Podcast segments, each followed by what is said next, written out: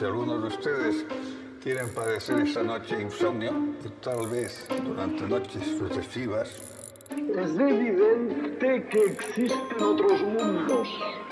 Que no venimos aquí a echar las cartas, ni somos brujos. Discovery's four computers now have primary control of critical vehicle functions. que si la causa no está aquí, tiene que estar en otro lado. Alguien en su casa con una tecla tiene el universo entero. Porque yo he venido aquí a hablar de mi libro. Somos pasajeros de una bolita azul hacia algún lugar. No sabemos bien Bienvenidos y bienvenidas a la segunda temporada de La Ley de Murphy. Yo soy Jessica Yo soy Kira. y somos dos amigas Esto es un podcast. y tenemos muchísimas dudas. M- Muchísimas dudas, tantas porque eh, no sabíamos ni si íbamos a poder hacer bien la intro. la hemos ensayado dos veces y nos ha salido mal, pero mira, nos acaba de salir bien. Sí, ¿no? Ay, Bienvenidos ya está, seáis. ya estamos grabando. Estamos aquí, Uh, sí. uh, estoy como Ay, nerviosa. ay. ¿Qué tal? Ay, que Muy no bien. sé cuánto Estamos tiempo. gritando un montón. Perdón. Vale, Uh, tranquilización. es que estoy emocionada de estar de vuelta. ¿Cuánto tiempo sin verte la cara? O sea, Bueno, no, a ver, nos hemos visto, ¿no? nos hemos visto, pero no. Hemos estado descansando y también dijimos que íbamos a ser más activos en redes sociales y a subir cosas y tal y no hemos hecho nada. Yo sí que hice mi recorrido por mi primera vacuna. Sí, yo no subí nada. Es que he estado, es que es- ha sido verano, tuve vacaciones y, y- y- y a tope. Pero bueno, ya estáis aquí en la ley de Murphy y vamos a hablar de cosas extrañas. Pero antes de eso, ¿cómo estás, Jessica? Yo bien, no ¿Sí? sé, estoy como emocionada. ¿Sí? Es que, ay, es, es como extraño. Sí. Quiero decirte, no extraño porque es como que lo echaba de menos. ¿sabes? Cuando estaba investigando me pasaba lo mismo, era como, buah, hacía mucho tiempo que no estaba como tres o cuatro días Con a algo en la con cabeza. un sí. tema, escuchando mil sí, cosas, sí. ¿sabes? Me ha pasado lo mismo. Y no sé, bastante bien. ¿Y tú qué tal? Yo igual me ha pasado lo mismo. Me he puesto a investigar y me he puesto a preparar cosas para el podcast y ha sido muy, ay, me gusta, me gusta el ritmo. Pero bueno, que cuéntame cosas porque esta temporada va a ser distinta. A ver, vamos que a empezar. necesito saber como Te- oyente. Sí, sí, vamos. vamos a empezar porque, a ver. Primero, por una parte, tenemos un poquito una noticia agridulce, vamos a decirlo así. Sobre todo para ciertas personas que ya lo sabían y mm, casi me matan por decirles esto, pero en esta segunda temporada, por diversos motivos, eh, Kira y yo no podemos, eh, no podemos arriesgarnos a prometeros traer un capítulo por semana y Efectivamente. que después eh, pues no nos dé tiempo. Sí, porque las dos estamos con más cosas. Jessica ha tenido cambios y aumentos y cosas en el curro de cantidad de trabajo. Yo he empezado la universidad otra vez y sigo trabajando. Ya os contaremos Entonces- mejor, seguro, o sea, Sí. en algún momento. Entonces, la idea es pues subir dos al mes, uno cada dos semanas y igual si tenemos tiempo pues os colamos algún extra por ahí, pero no queremos prometer nada, solo podemos prometer dos. Eh, porque tampoco queremos decir que vamos a sacar cierto contenido y luego que no esté como hemos hecho con la de las redes sociales a durante el verano. Así que, pues eso, sabemos lo que podemos hacer y lo vamos a hacer. Exacto. Y además, para no dejaros así Sí. sin nada durante dos semanas, Efectivamente. lo que vamos a hacer es, en esas semanas que no publiquemos capítulo, vamos a subir un vídeo a redes sociales, tanto a TikTok como a Instagram, Sí. Donde hablaremos de casos cortos que no nos dan para un capítulo, pero que sí que tienen cosas interesantes. ¿Vale? Y así pues tenéis esa semana, aparte de los clips, como siempre, también tendréis un videíto extra, así que nos podéis mandar temitas así o cosas interesantes que vayan pasando. Efectivamente. Y los que seáis nuevos y no hayáis escuchado ningún otro capítulo o lo que sea, nos podéis seguir en arroba LLDM Podcast en muchísimas redes. Y nos podéis mandar un correo si tenéis sugerencias para esta temporada o lo que sea. No sé por qué, me ha dado por decirlo al principio del capítulo. Oye, No, pues ya está hecho. el correo es la ley de Murphy pod gmail.com, si no me equivoco, hace tiempo que no lo digo. Y, y nada, sugerencias o lo que sea ahí. Y eh, comentar que la estructura de los capítulos va a seguir siendo más o menos la misma. Vamos a seguir haciendo prismas y ese tipo de cosas, aunque puede que sean un poco más largos, ya que como solo hacemos dos, tenemos un poco más de tiempo también para preparárnoslo bien como toca.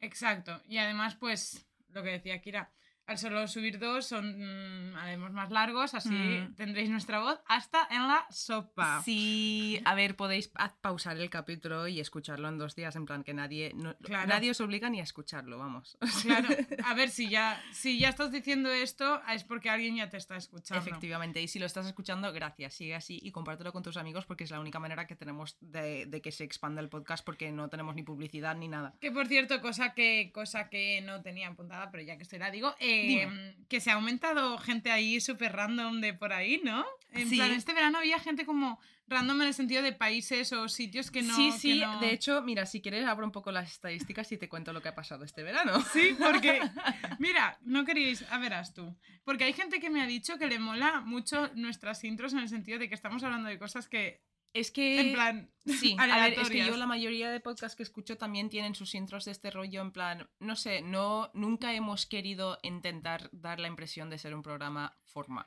no. ¿sabes? Entonces, ¿para qué vamos a tener una intro formal? Vamos. Que por cierto, eh, está. es que estoy muy emocionada. Es el primer capítulo que grabamos después de mucho tiempo y nos hemos puesto las sudaderas. Sí, llevamos las sudaderas del podcast. Y nuestro monster, como siempre, chin Sí, chin. chin chin. un poco de ASMR. Bueno, tengo aquí las estadísticas, ¿vale? Vale. Eh, este verano nos ha escuchado, nos ha empezado a escuchar bastante más gente en Estados Unidos, de muchos estados distintos, ¿vale? Pero también, eh, Hola, ¿qué tal? dato curioso, ¿vale? Hi. Eh, perdón que se me ha, me he salido de la página sin querer, eh, problemas técnicos chicos, pero bueno, voy a seguir hablando. Mira, se ha vuelto... Sí, vale, ya está. Eh, nos ha empezado a escuchar, a escuchar bastante gente en Inglaterra, Mm, en Irlanda hello. por fin nos han empezado a escuchar. Hola, primos míos. Más ¿Qué de tal? uno ahí. En Rumanía, este verano nos han Mm. empezado a escuchar bastante. En, mira, en Praova, en Bucuresti, Constanta, Iflov, Jud- y lo siento si lo estoy pronunciando mal, ¿eh? Judetul Salah o Salash, no lo sé, Olt y Maramures. Bastante Hostias. gente en Rumanía. Y no, no sé por qué, porque creo que no hemos hablado de ningún caso de ahí.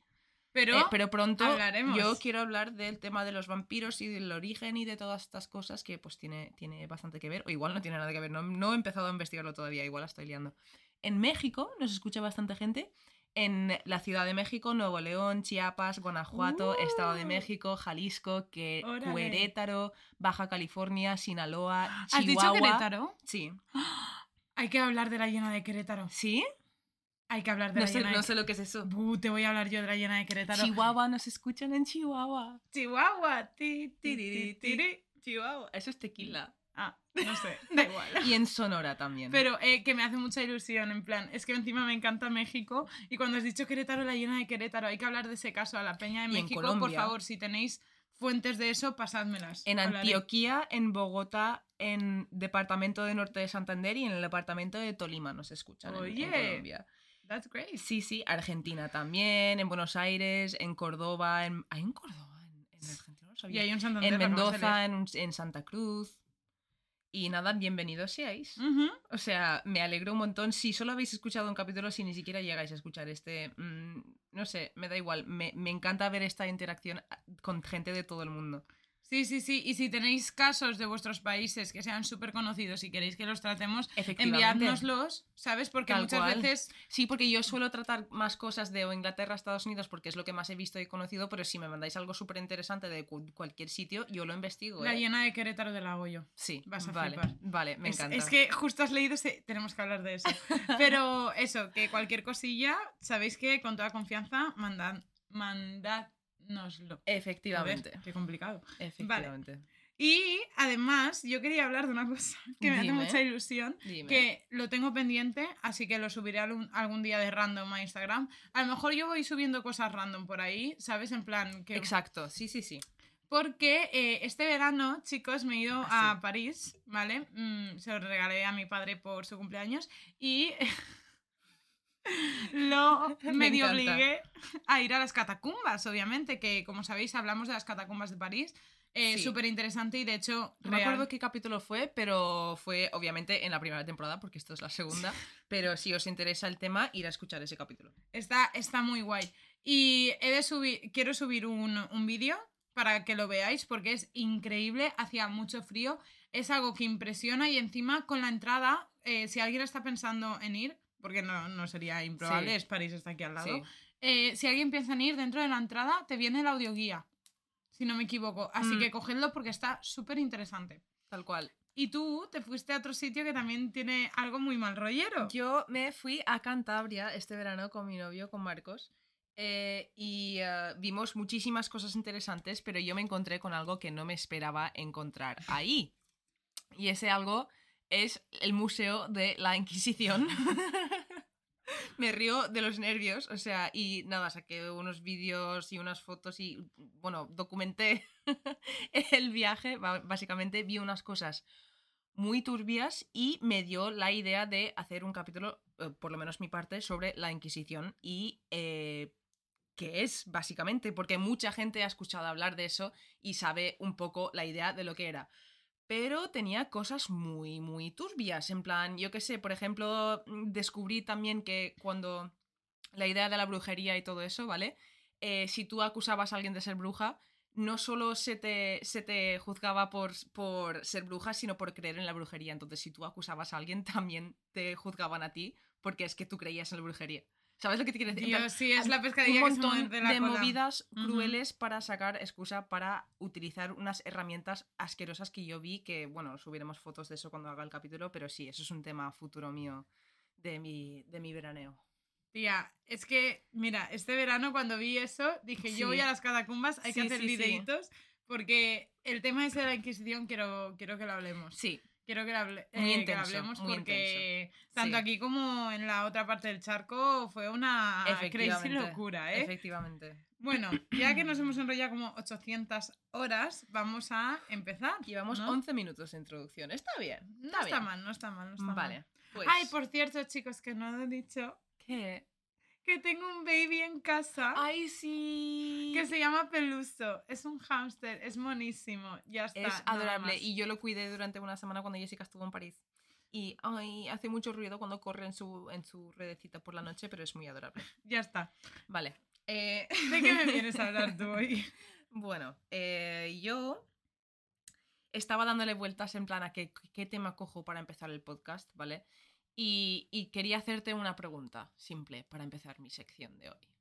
¿vale? Para variar, sí. ¿Quién es, o bueno, tú sabes quién es Slenderman? Sí. ¿Quién es? A ver, Slenderman, en- Slenderman es un personaje ficticio.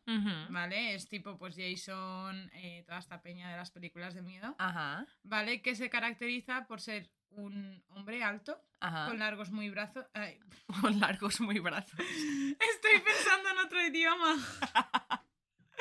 con los brazos muy largos, ¿vale? Sí. Y que no tiene cara. Y que va con traje negro. Sí, vale, Vale. perfecto. Y genial. que, bueno, que hay una leyenda turbia a su alrededor, pero como personaje físico es Vale, así. vale. Pues te voy a. Sí, has acertado, básicamente. Te voy a dar la descripción de la wiki de Creepypasta, ¿vale? Vale, O sea, te lo voy a leer. venga. Slenderman, hombre delgado en español, es un ser masculino, posee un cuerpo con brazos y piernas muy delgados y largos, y también parece tener de 4 a 8 tentáculos largos y negros que sobresalen de su espalda. De eso no me acordaba. Sus brazos se pueden estirar o acortar a su voluntad, ¿vale?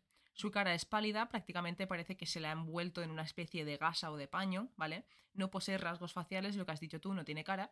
Y eh, también puede ser visto usando corbata o un pañuelo largo de color rojo o gris. Tiene manos también blancas, como si llevara guantes de enfermero, ¿vale? Esa definición es mejor que la mía. Se le describe como un hombre delgado vestido siempre con traje. Una vez que sus brazos, eh, perdón, una vez que sus brazos ex- están extendidos, sus víctimas entran en una especie de estado hipnótico en el que son absolutamente incapaces de pararse de- o de caminar. Es capaz de usar sus tentáculos para transportarse, los que puede estirar indefinidamente. Absorbe, mata o simplemente lleva a sus víctimas a un lugar o dimensión desconocida. Nunca se localizan cuerpos ni pruebas al respecto para deducir una conclusión definitiva y se ignora cómo asesina a sus víctimas. Vale. Slenderman. Hola, bienvenido. Eh, hola, what's happening? No cap in my caption. Vale, eh, lo siento. Slenderman, ¿vale? Como tú bien has dicho antes, es un personaje ficticio, ¿vale? Y te voy a dar sus orígenes ya totalmente, o sea, 100%, ¿vale? Fue Que creado, la historia es súper curiosa, en verdad. fue creado para un concurso de Photoshop. Súper, o sea, me En encanta. plan, Eh, en 2009, ¿vale? Por un hombre eh, cuyo nombre de usuario en la página fue Victor Surge, ¿vale? En los foros de somethingawful.com. Su nombre real es Eric Knudsen. Vale. La idea de este concurso, básicamente, esta página era una página como de comedia y de parodias, ¿vale? Y la idea del concurso era crear la foto más paranormal y inquietante posible, ¿vale? Ajá. Utilizando Photoshop. Y Eric subió un par de fotos ya de por sí mal rolleros, de, porque eran fotos antiguas de un colegio de niños, ¿vale? Pero en las fotos aparece Slenderman de fondo. Y debajo de una de las fotos eh, que subió, ¿vale? Figura la siguiente cita, ¿vale? Obviamente también photoshopeada. Esto es una traducción, ¿vale? Y te voy a enseñar primero la foto, esto lo subiremos. Esta es la foto, ¿vale? Parece una foto normal de niños jugando, pero ahí al fondo una figura. Y esta es la otra foto, ¿vale? Niños jugando, pero una figura muy creepy. Vale, perfecto. Por cierto, si escucháis ruidos raros, mis vecinos no sé qué está pasando, pero están teniendo algún tipo de fiesta. Eh, vale. Debajo de una de las fotos, ¿vale? Pone una de las dos fotografías recuperadas del incendio de la biblioteca de Stirling, notable por haber sido tomada el mismo día en que 14 niños desaparecieron y vimos a un demonio con forma humanoide al que se conoce como Slenderman o Slenderman separado. Deformidades citadas por oficiales como defectos de cámara. El incendio en la biblioteca ocurrió una semana después. Fotografía real confiscada como evidencia. 1926, fotógrafo Mary Thomas, desaparecida desde el 13 de junio del mismo año. ¿Vale? Claro, todo el mundo de la página sabe que es Photoshop, o sea, es un buen puto Photoshop. está tío, o muy sea, bien está hecho. muy bien Está hecho. muy bien hecho. Y estas fotos, claro, él ganó el concurso, las fotos se harían virales, viralísimos, ¿vale? Publicados en foros para extender el mito de Slenderman hasta, o sea, la gente hacía sus propias fotos, la gente empezó a escribir sus propias cosas, hasta que varios encuentros con él aparecieron en Creepypasta. Que Creepypasta ya lo hablamos un poco en el... En un capítulo anterior, no voy a decir cuál, porque creo que es hacer como un poco de spoiler si no lo habéis escuchado. Ya, ya lo escucharéis, pero básicamente Creepypasta es una Vale, página... ya sé cuál es. Sí.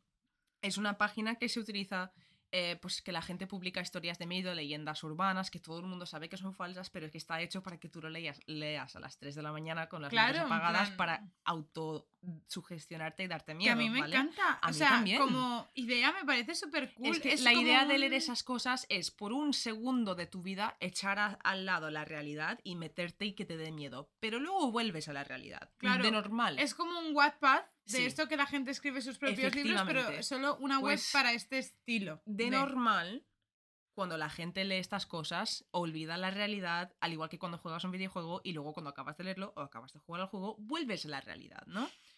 Sí, Pues esto no pasa con todo el mundo. efectivamente. Vale.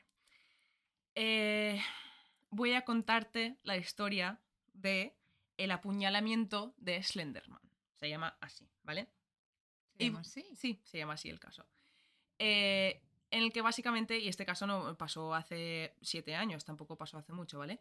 El 31 de mayo de 2014, en la ciudad y condado de Waukesha, Wisconsin, en Estados Unidos, un ciclista se tropezó con una niña de 12 años, ¿vale? Llamada Peyton Leutner, desorientada y llena de sangre, saliendo de un bosque. Apenas podía caminar, ¿vale? Y venía diciendo que su amiga le había apuñalado. Llamó al 911, que es el eh, 112 de aquí, Efectivamente. eh, y en poco tiempo la policía y la y ambulancia acudieron a la escena, ¿vale? Vaya locura para el de la bici, también te lo voy diciendo el susto que te llevas. Hombre, y tanto. He escuchado la llamada. Se puede escuchar. Poco tiempo después de esto, eh, dos niñas más fueron encontradas por la policía de Waukesha cerca de la autopista a unos 8 kilómetros de la escena, ¿vale? También cubiertas de sangre, ¿vale? Estas dos niñas también tenían 12 años y se llaman Morgan Geyser y Anissa Weyer.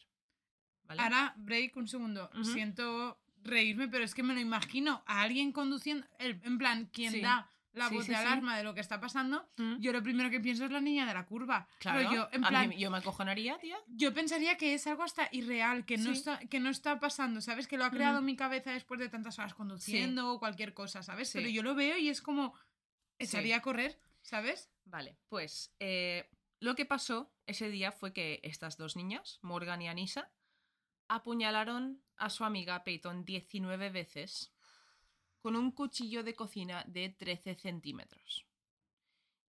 Y cuando fueron interrogadas dijeron que era un intento de convertirse en una especie de sirviente de Slenderman e irse a vivir con él a su mansión a cambio de que no matara a sus familias.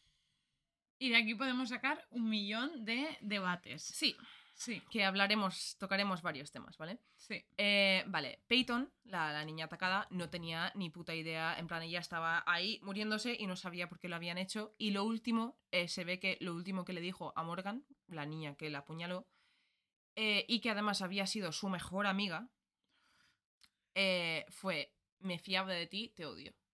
Eso fue lo último Mm. que le dijo. Normal.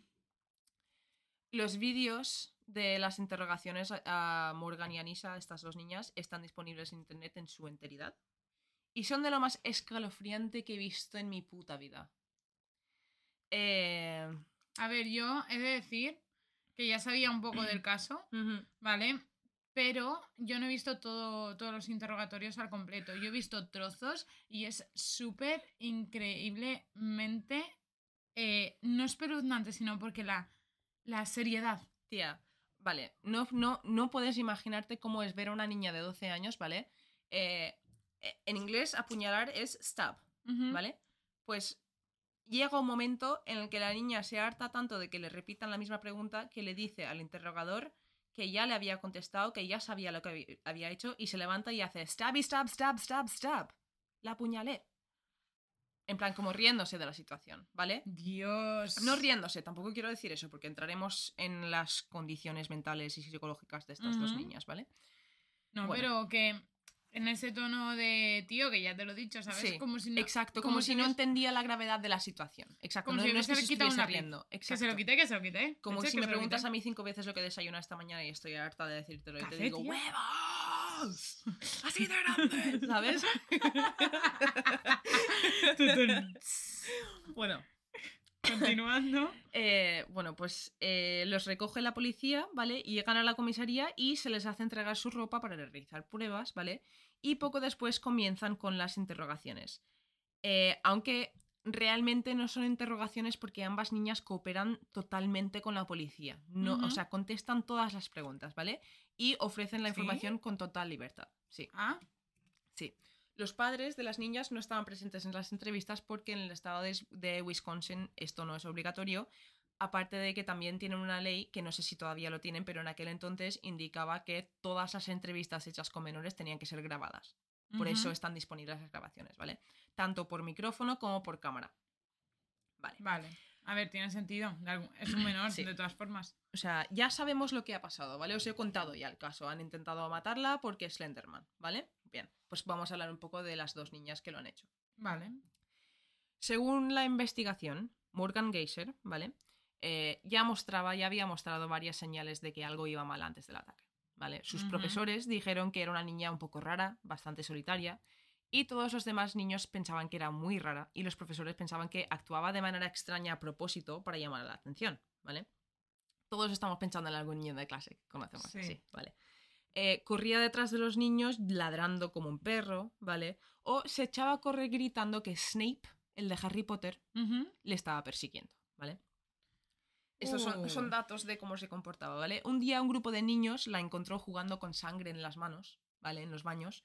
Y cuando el colegio llamó a su madre, ella, la madre, les informó que eh, se ve que su hija había estado visitando muchísimas páginas de miedo online y que, pues, que tenía un afán por el miedo y tal, y no sé qué. y, Pero la pues, sangre de quién era suya. No lo sé, nunca se llegó a saber. Uh. Igual se hizo algo en la boca y estaba ten- tenía sangre en plan Vale, vale. O nunca, se- le hizo daño a nadie en ese Vale. momento, ¿vale? Bueno, pues una de las páginas que había estado visitando era Creepypasta. Vale. También llegó un momento en el cual la expulsaron temporalmente del colegio eh, por traer un martillo de goma a clase y meterlo en su taquilla. Y en el cambio de clases, al abrir la taquilla, se le cayó al suelo y algunos alumnos se asustaron y se lo dijeron al jefe de estudios porque vieron una... un una pava tío. con un martillo, ¿sabes? En plan. Morgan, cuando le preguntaron, dijo que era para su protección, pero luego, en entrevistas más tarde, diría que eso solo lo dijo porque no tenía una buena excusa de por qué la llevaba y no sabía qué decir. Lo típico de niño, ¿no? En plan de no sé por qué lo he hecho, pues voy a inventarme algo, que no sé. ¿Vale? Y cuando la expulsaron, rompió a llorar y cayó al suelo y el jefe de estudios vio cómo hablaba sola. Cosa que también comentó con los padres. Los padres Esto sabían es- esto, ¿vale? eh, ya, pero es uno más uno más uno más Sí. uno. Ahí ya es. Sabes dónde un poco llegar. raro aquí. Al volver al colegio, empezó a llevar con ella una libreta donde dibujaba cosas súper turbias, rollo dibujos de Slenderman y este rollo, y escribía cosas tipo muere, con dibujos de una figura alta sin cara y con tentáculos. Y cuando los profesores vieron esto, llamaron otra vez a casa, porque esto no es caso de que los profesores no avisasen a los padres, ¿vale? Su padre dijo que ya sabía lo de la libreta y que le había dicho a Morgan que no la llevase al colegio. Ya, bueno, como si eso solucionase mucho, Vale. pero vale. Ahora, hablando un poco de los padres de Peyton, la víctima, ¿vale? Eh, los padres de Peyton no querían que se juntase con Morgan. Porque resulta que también pensaban que era una niña extraña y que era una mala influencia, ¿vale? Peculiar. Una vez la encontraron en una fiesta de pijamas que estaban teniendo en casa de Peyton, prendiendo fuego a trocitos de papel. En plan, que, joder, yo lo pienso, yo creo que de niña también cogí un mechero y prendí. Pero en en la plan, calle. Exacto, no en una casa, tío, no puedo, no vas a, a joder.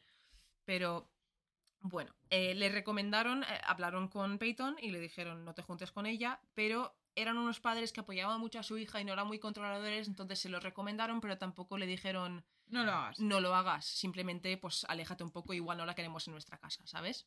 Vale. Peyton, la víctima de este caso, era la mejor amiga de Morgan, entonces no hizo caso. Sus padres obviamente eran mejores amigas. Dios. Eh, resulta que la había visto sola todos los días en el colegio, entonces se acercó a ella siendo buena persona y eh, estableció una amistad. En plan, que yo eso lo he llegado a hacer con gente también, extraña de mi tía. clase y gente que no tenía tal. Y bueno, tú y yo sabemos lo que ha pasado con cosas así. Pero bueno. Eh, sí. a- a- Me acaba de venir. Sí, Sí. sí, sí, sí, me acaba de venir. No sabía cuál de todos era. Bueno, pues eran mejores amigas, pero al empezar el siguiente curso. Morgan conoció a Anissa Weyer, Que es la otra chica la otra implicada. chica implicada. Vale. sí. Anissa era la típica niña que se chivaba a los profesores cuando los alumnos no hacían cosas que, que tocaban en plan rollo, pero cosas pequeñas, ¿eh? En plan de que llegaban dos segundos tardes a clase, en plan que era una niña insoportable, vamos. Y era un poco agresiva. Pero la opinión general del alumnado de ella era buena, en plan no pensaban tampoco nada raro de ella, ¿vale?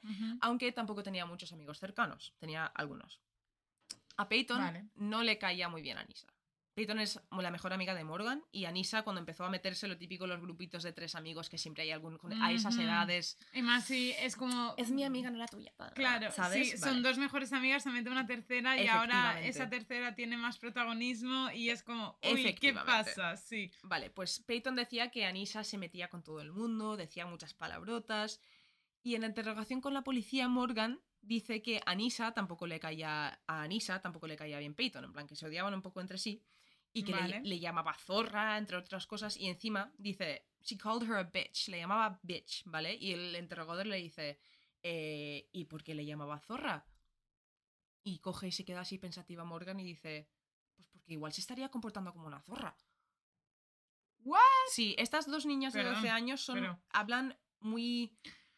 Son muy maduras a la hora de hablar las dos. Han leído No, muchas pero cosas y dicen... últimamente Sí. me he dado cuenta, y esto lo hemos Sí. hablado tú y yo con otro caso que te comenté, Sí. que la. mm, No quiero decir las nuevas generaciones porque casi casi que es la misma, eh, pero la gente que ahora tiene entre 12 y 16.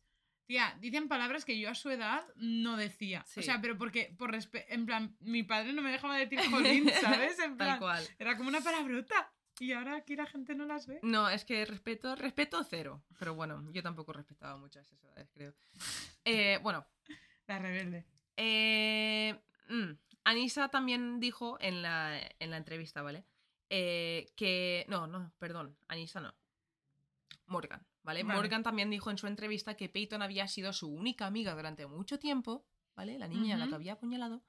eh, pero que sentía que de alguna manera era necesario matarla. Pero no sabía por qué. Uy, tía. Y lo dice como si yo te digo que ayer cené Huevos con patatas. Sí, tal cual.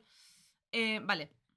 He visto, me he papado las dos interrogaciones enteras con las dos niñas en el canal que son separados, Ujú. en un canal de YouTube llamado Explore With Us, ¿vale? Y el creador del canal tiene un grado en psicología y es abogado, ¿vale? Vale. Por lo que explica de putísima madre todo el procedimiento, tanto con análisis psicológico como con análisis de interrogación, ¿vale? Y con leyes y todo. Y lo recomiendo al 100% si a alguien le interesa ese tipo de cosas, que se mire ese canal. Y está todo con subtítulos también, en plan, por si lo que... No sé si se puede cambiar al español, pero bueno, investigarlo. Vale. Cuando empiezan las interrogaciones, ¿vale? Se nota ya un comportamiento súper distinto entre las dos niñas, ¿vale? Anisa empieza a preguntar cosas que no tienen nada que ver, en plan... Le pregunta a la chica que, le, que le- le entra a la habitación, le dice, oye, ¿cuánto hemos caminado por la autopista cuando nos hemos ido de la escena? En plan, y esto se supone que indica que quiere intentar distanciarse o desasociarse mentalmente de lo que realmente había pasado, ¿sabes? En plan, que no estaba haciendo preguntas que tocaban porque no quería asociarse a eso mentalmente, ¿vale? Estaba intentando Como olvidarlo. eh, claro. efectivamente, ¿vale? Hostias. En cambio, Morgan Pregunta directamente, como si nada, si su amiga a la que había apuñalado estaba viva. Y cuando lo, lo primero que hace, ¿eh? Y cuando le dicen que la están trasladando al hospital, Ajá. niega rápidamente con la cabeza como casi sin querer y enseguida dice también como si nada, solo quería saberlo. En Ah. plan, como que sus palabras no encajan con el movimiento que hace con la cabeza. Niega con la cabeza como que no, no, ha No muerto, no puede ser. Y luego, si cierra sus ojos, parece que realmente solo quería saberlo. Pero, tía, también que con esa frialdad diga, no, solo quería saberlo. ¿Sabes? Porque tú puedes tener Sí, en plan lo un dice, arrebato es de como si yo te digo, es como si yo te digo, ¿qué hora es? Y tú me dices, pues son las dos. Y yo te digo, ah, solo quería saberlo. Claro. ¿Sabes? Así, ¿vale? Tía, pero que también puede ser así, otro break pequeñito. Sí. Ángel, el de los noticiarios, los Sí, informativos, Ángel Martín, sí. habló hace poco de que él tuvo un brote psicótico. Y que muchas veces lo que pasa con un brote psicótico es que se te activa una parte del cerebro que de normal no está activa y se, te, y se te olvida. Quiero decirte que podría haber sido de esa manera, Sí. rollo, que le ha dado un brote psicótico con el tema de Slenderman, la paranoia que llevaba, y después decir, no, ¿cómo que? No, pero yo no, ¿sabes cómo reaccionar? Como, Exacto. Piensa que tiene 12 años, Claro. que tampoco tiene el cerebro desarrollado. Lo que le esté pasando le está pasando en un cerebro que no está ni desarrollado. Ahí estamos. Entonces, Uh, sí, es, es escalofriante, ¿eh? Sí. Anisa, luego cuando acabemos de grabar, si quieres, te enseño trozos de las entrevistas, porque es que realmente es como. uf, Dios. Vale. Anisa, ¿vale? Eh, se muestra muchísimo más emocional y preocupada en general por la situación, ¿vale? Incluso rompe a llorar en algunas veces de la entrevista, mientras Morgan mantiene la calma. Incluso lo que te he dicho antes, se cabrea un poco con el policía cuando le repite las mismas preguntas. En plan, es como si tú me dices ahora, eh, ¿de qué color es esto? Y yo te digo, negro. Y me dices, ¿pero de qué color es? Y yo te digo, tía, es negro. Y me dices, ¿pero de qué color es? Y yo, tía, que te lo acabo de decir, que es negro, ¿no lo ves? Pues ella así, Sí. ¿vale? Vale. Vale. Uh, Eh, a través de las interrogaciones de ambas niñas se descubre que en diciembre del año anterior, 2013, Morgan Geyser y Anissa Weyer encontraron, y no está muy claro quién lo descubrió primero, a Slenderman en Creepypasta. Pero vale. sí que se sabe que la idea de hacerse sirvientes suyos era de Morgan. Eh, desde diciembre del Sí. año anterior estuvieron planeando matar a Peyton la noche del cumpleaños de Morgan en una fiesta de pijamas, ¿vale? Es que ya no es. Volvemos a lo mismo, no es un brote que te da en un momento concreto que se te. Lo planearon Está mucho. todo planeado, Sí. loco, que tienen 12 años. Pues todo este tiempo Peyton no se enteró de nada. Llegó esa noche, que fue el 30 de mayo, ¿vale? Pero aparentemente estuvieron toda la noche jugando como niñas normales en casa, según los padres de Morgan. Y Morgan dijo en la entrevista, en la, bueno, en la entrevista, en la interrogación, que iban a levantarse a las 5 de la mañana con alarmas puestas y matarla mientras dormía, porque no quería que tuviese los ojos abiertos. Porque según Anisa, era más difícil matar a alguien si te estaba mirando, Hombre. que había visto muchos documentales, ¿vale? Ah, bueno, aquí tomando Ah, nota. de vamos. Anisa hablaremos un poco. Eh, pero por alguna razón, ella, Morgan, sin decirle nada a Anisa, apagó todas esas alarmas y no hicieron nada esa noche. Y cuando se Ujú. despertaron, Anisa estaba como, oye, ¿qué ha pasado? Pero bueno, Vale. eh, Morgan también describe cómo jugaron con plastelina, se disfrazaron y jugaron en las escaleras, todo muy normal. Y lo describe en la entrevista como si yo te digo lo que hice ayer. Algo muy normal, en plan, Sí. quedas con tus amigas, tal. Pues el día siguiente, el 31 de mayo, las tres chicas salieron de camino a David's Park, ¿vale? El parque de David, para jugar. Eh, de normal no, no iban solas, pero al ser el cumpleaños de Morgan, pues la madre dijo, podéis ir solas hoy, no sé qué, vale. Vale. Su madre las dejó ir solas. Piensa que Morgan acaba de cumplir 12. Tiene 12, pero los acaba de cumplir. Los acaba de cumplir, ¿vale? Dios, es que es más pequeña que mi hermana, ¿eh? Es que. Exacto, por eso yo quería ver tu reacción a este caso, ¿vale? Bueno, cuando estaban de camino, ¿vale? Eh. Se ve que Peyton iba un poco más adelante y cuando lo estaba mirando Peyton, Morgan se gira y le enseña a Nisa que debajo de la camiseta tiene el cuchillo. Dios, es que me parece. Sin no planear nada con ella, Nisa pensaba que ya se había cancelado el plan, ¿vale? Le dijo que lo iban a hacer en los baños del parque para poder lavar el agua y hacer como si no hubiese, o sea, poder lavar la sangre y, y hacer como si estuviese durmiendo y dejarla ahí en el baño y como si no pasara nada, ¿ale? Vale. Eh, sí, ta- Este esto es el plan, te estoy contando el plan como lo han contado ellas en la Escúchame entrevista. una ¿eh? cosa, como si fuera tan fácil. Ah, ya, ya, ya. No, no, diciendo. muchas películas han visto estas niñas. Cuando llegaron al parque, ¿vale? Se metieron al baño Vale. y una de las chicas, eh, Anisa, perdón, eh, le golpeó. Bueno, lo que hicieron, ¿vale? Fue. Venga, verás. Metieron a- metieron, se metieron las tres en dentro de lo que es un baño, en plan el donde está el váter, ¿vale? Sí. Y cerraron la puerta detrás. Y eh, Anisa le golpeó la cabeza de Peyton contra la pared, intentando dejarla inconsciente, pero no funcionó, porque otra vez es una niña de 12 años que ha visto muchas películas, ¿vale? No funcionó, se cayó un poco al suelo. Y en este momento a Morgan, que tenía el, el cuchillo, se le va la flapa, ¿vale? Y empieza a tener como un ataque de pánico diciendo que no puede, que no puede, que no puede, y a cantarse ella sola. Anisa le dice a Peyton, le pide perdón, le dice, hostia, me he caído, ha sido, lo siento, puede salir tu momento, que a Morgan le está dando algo, voy a calmarle, ¿vale? Vale. Peyton se sale del baño, súper rayada, pero dice, bueno, me espero Hombre. fuera. Claro, estaba en medio de la nada, casi no tenía coche, iba con sus amigas, aunque se ¿Qué hubiese olido piensas? algo. Es que tú qué piensas con Aunque 11 se años. hubiese 12? olido algo, no se hubiese ido, tía. No sé. Es que, pero con 12 años no tienes. No te imaginas que tus amigas te van a intentar matar. Exacto, Que tienes 12 efectivamente, años. Estás en un Efectivamente. parque. Pues hay mucha gente que la culpa en este caso, que dice que tendría que haber ido, que tendría que haberse dado cuenta. Pero mira, esa gente se puede callarle a la boca. Es que ni tú como adulto a lo mejor. No, no, tal cual. Pero bueno. No sé qué Uh. están haciendo los vecinos. No sé qué este- fiestas se están montando. Pero bueno. Dios, es- me estoy seguimos. rayando mucho, de verdad. Vale. Eh, cuando sale Peyton, eh, se pone a Nisa a relajarle a Morgan. En plan, le da un abrazo, le dice, "Ch, tranquila, podemos hacer esto, tal, no sé qué, no sé cuántos. Se autoconvencen para volver a salir e intentarlo otra vez, ¿vale? Se van a una zona del bosque, que había una zona así, con, con árboles del parque, para jugar al escondite, ¿vale? Y Morgan se pone a contar. Vale. Las otras dos se esconden y Anisa le dice a Peyton que se tumbe para esconderse y Peyton empieza a intentar tumbarse pero dice esto está lleno de mierda, en plan hay un montón de, de tierra Ajá. aquí, no me voy a tumbar. Entonces, eh, vale, en la interrogación Anisa dice que esto se lo dijo a Peyton para que pudiese sentarse encima de ella para mantenerla quieta mientras la mataban, ¿vale? Vale. Eh, pero como no quería sentarse, la empujó al suelo y se sentó encima de su cadera porque estaba como de lado, ¿vale? Ajá. Pero Peyton empezó a gritar y a decir que no podía respirar, entonces Anisa se levantó porque estaba haciendo demasiado ruido. Ajá. Vale. Hombre. sí. Morgan se gira, le dice a Anisa, atácala y llévala al suelo. ¿Vale? Y le da el cuchillo a Anisa, diciéndole a Anisa que di- le dice, tú eres la que sabe dónde tiene las zonas blandas.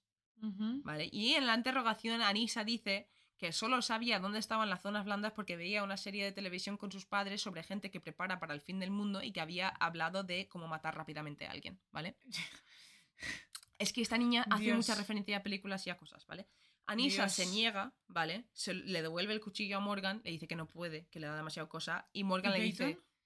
¿Eh? Y Peyton mientras tanto en el suelo. Peyton está como en el suelo, en plan, ¿qué cojones está pasando? En plan, esto Claro. pasa en cuestión de segundos mientras Claro, está el sí, sí, atacado y la lleva al suelo. Y se está intentando levantar, sí, sí, sí, imagino. sí, sí, tal ¿vale? cual.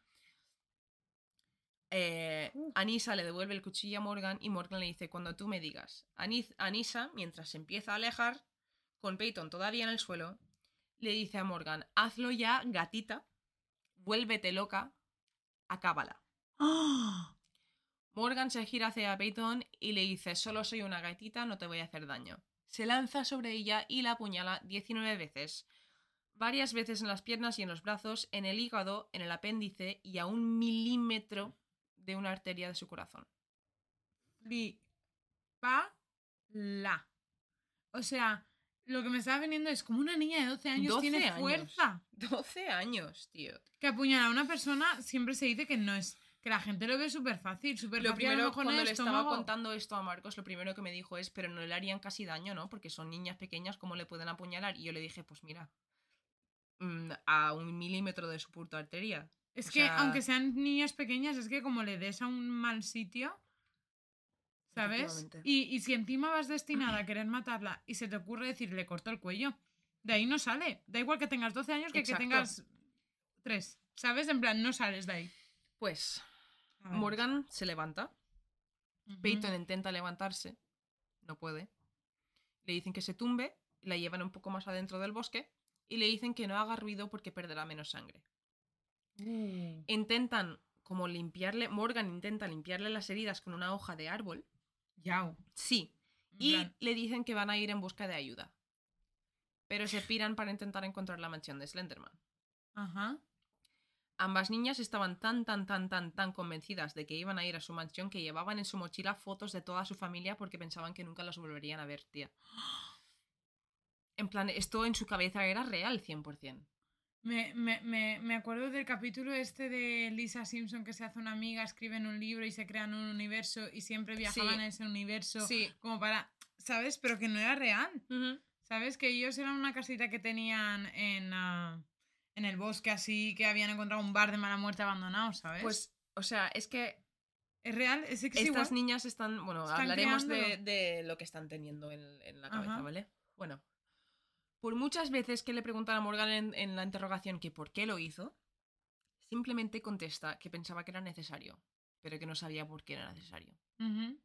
Tarda bastante siquiera en empezar a hablar de Slenderman. Anissa empieza a hablar de Slenderman bastante antes que Morgan, ¿vale? Vale. Y además todo esto te lo cuenta como si yo te cuento nada, Cualquier tía, cosa. cualquier cosa, ¿vale?